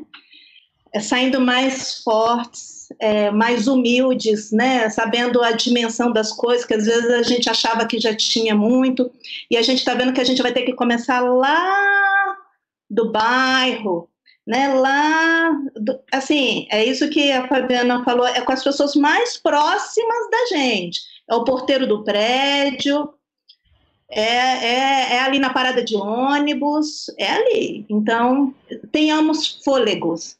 E vamos embora, porque tem muito trabalho para ser feito. Então, obrigada, Marcelo, Wallace, Berilo, um prazer, Jusilene, Fabiana, um abraço em todo mundo aí também. Beijos. Olha, é canal canceriano, gente. Danilo, você quer falar alguma coisa? Só uma boa noite, muito, muito obrigado. É, foi muito bom estar aqui com vocês. É, acho, enfim, teria horas aqui para a gente continuar debatendo, é, mas, mas eu queria só agradecer e, e deixar aqui, não sei quantas pessoas ainda persistem aí no chat, é, 29.476 pessoas. Mas que eles também divulguem essa, essa mensagem. Eu acho que eu, o egresso é uma preocupação de fato, a Juscelino colocou, isso é uma questão, mas, mas acho que a gente pode se preocupar com um problema de cada vez. Então, eu ainda diria assim: ocupem a universidade, entrem, façam, estudem, sabe? Eu acho que é um espaço, enquanto ainda existe, né? Essa, a universidade pública é um espaço importantíssimo como qualquer espaço, não é perfeito, tem suas falhas, tem seus defeitos, tem suas, mas, mas, mas ele, ele, tem que ser ocupado, né? cada vez mais. Então é isso, boa noite, obrigado Marcelo Wallace, obrigado Fabiana, Juscelene, Elis, Elisângela, muito, muito obrigado. Boa noite. Bom, gente, a gente agradece a todos vocês que estiveram aqui com a gente até esse momento. Foram três horas e meia, praticamente, de um bate-papo maravilhoso e gostoso. É, divulguem esse canal, divulguem esse vídeo. Vamos fazer com que esse vídeo chegue a, no conhecimento de várias pessoas, porque assim a gente consegue transformar um pouquinho da nossa realidade e não fazer como a, Gabriela, que está falando aqui assim, que está rindo de nervoso né, com toda a situação, né, que a gente possa modificar um pouco. Modificar as nossas ações é pensar sobre elas, é botar isso na mesa, é a gente conseguir efetivamente entender o que está acontecendo e propor coisas novas. É, esse é um canal que ele é dedicado à iluminação, mas a gente também abre o espaço para as artes, para a, as artes cênicas em si, que é justamente esse esse programa aqui chamado da Ideia Luiz Debate. É, sigam ele, curtam o vídeo, divulguem para gente, para a gente vai ser muito importante. Obrigado, assim, é, a vocês que estão presentes aqui com a gente, Jusilene, Fabiana, Elisângela, Berilo, Wallace. Vocês estão longe, mas estão perto aqui, né? Que essa internet acabou fazendo com que a gente se aglomerasse aqui. É, a, Eli, a Eli, que é minha historiadora do coração, está aqui, a duas paredes de distância. é, ela é a minha historiadora que me presenteou com aquele girassol hoje de manhã. Né? Obrigado, Li, por me abrir essa, esse olhar sobre a importância né, da, da história e da memória. Né? E, e, e pensar isso com você junto ao teatro, para mim, é, é, enriquecedor, me, me enche plenamente a alma. É, é isso, gente. É, esse é o da Ideia Luz Debate. E no próximo programa a gente vai falar um pouco sobre o diálogo entre as é, visualidades, né? que é uma relação entre as linguagens cênicas no processo criativo. A gente vai falar isso um pouco mais dos nossos programas de criação. Fiquem atentos, amanhã a gente vai ter o Luiz Nobre Carioca aqui conversando com a gente, falando sobre a criação de luz. Né? E na semana que vem a gente tem a, da ideia Mundo, que a gente vai falar com uma professora é, da Universidade de Lille, é, Veronique Ferrusson, é, Ferruchon, né? Que ela vai falar sobre o laboratório de iluminação dela, o único da França, né? E, e assim a gente vai. É isso. Boa noite a todos e muito obrigado por estarem Obrigada. aqui com a gente. Tchau, tchau. Obrigada. Obrigada, gente. Tchau.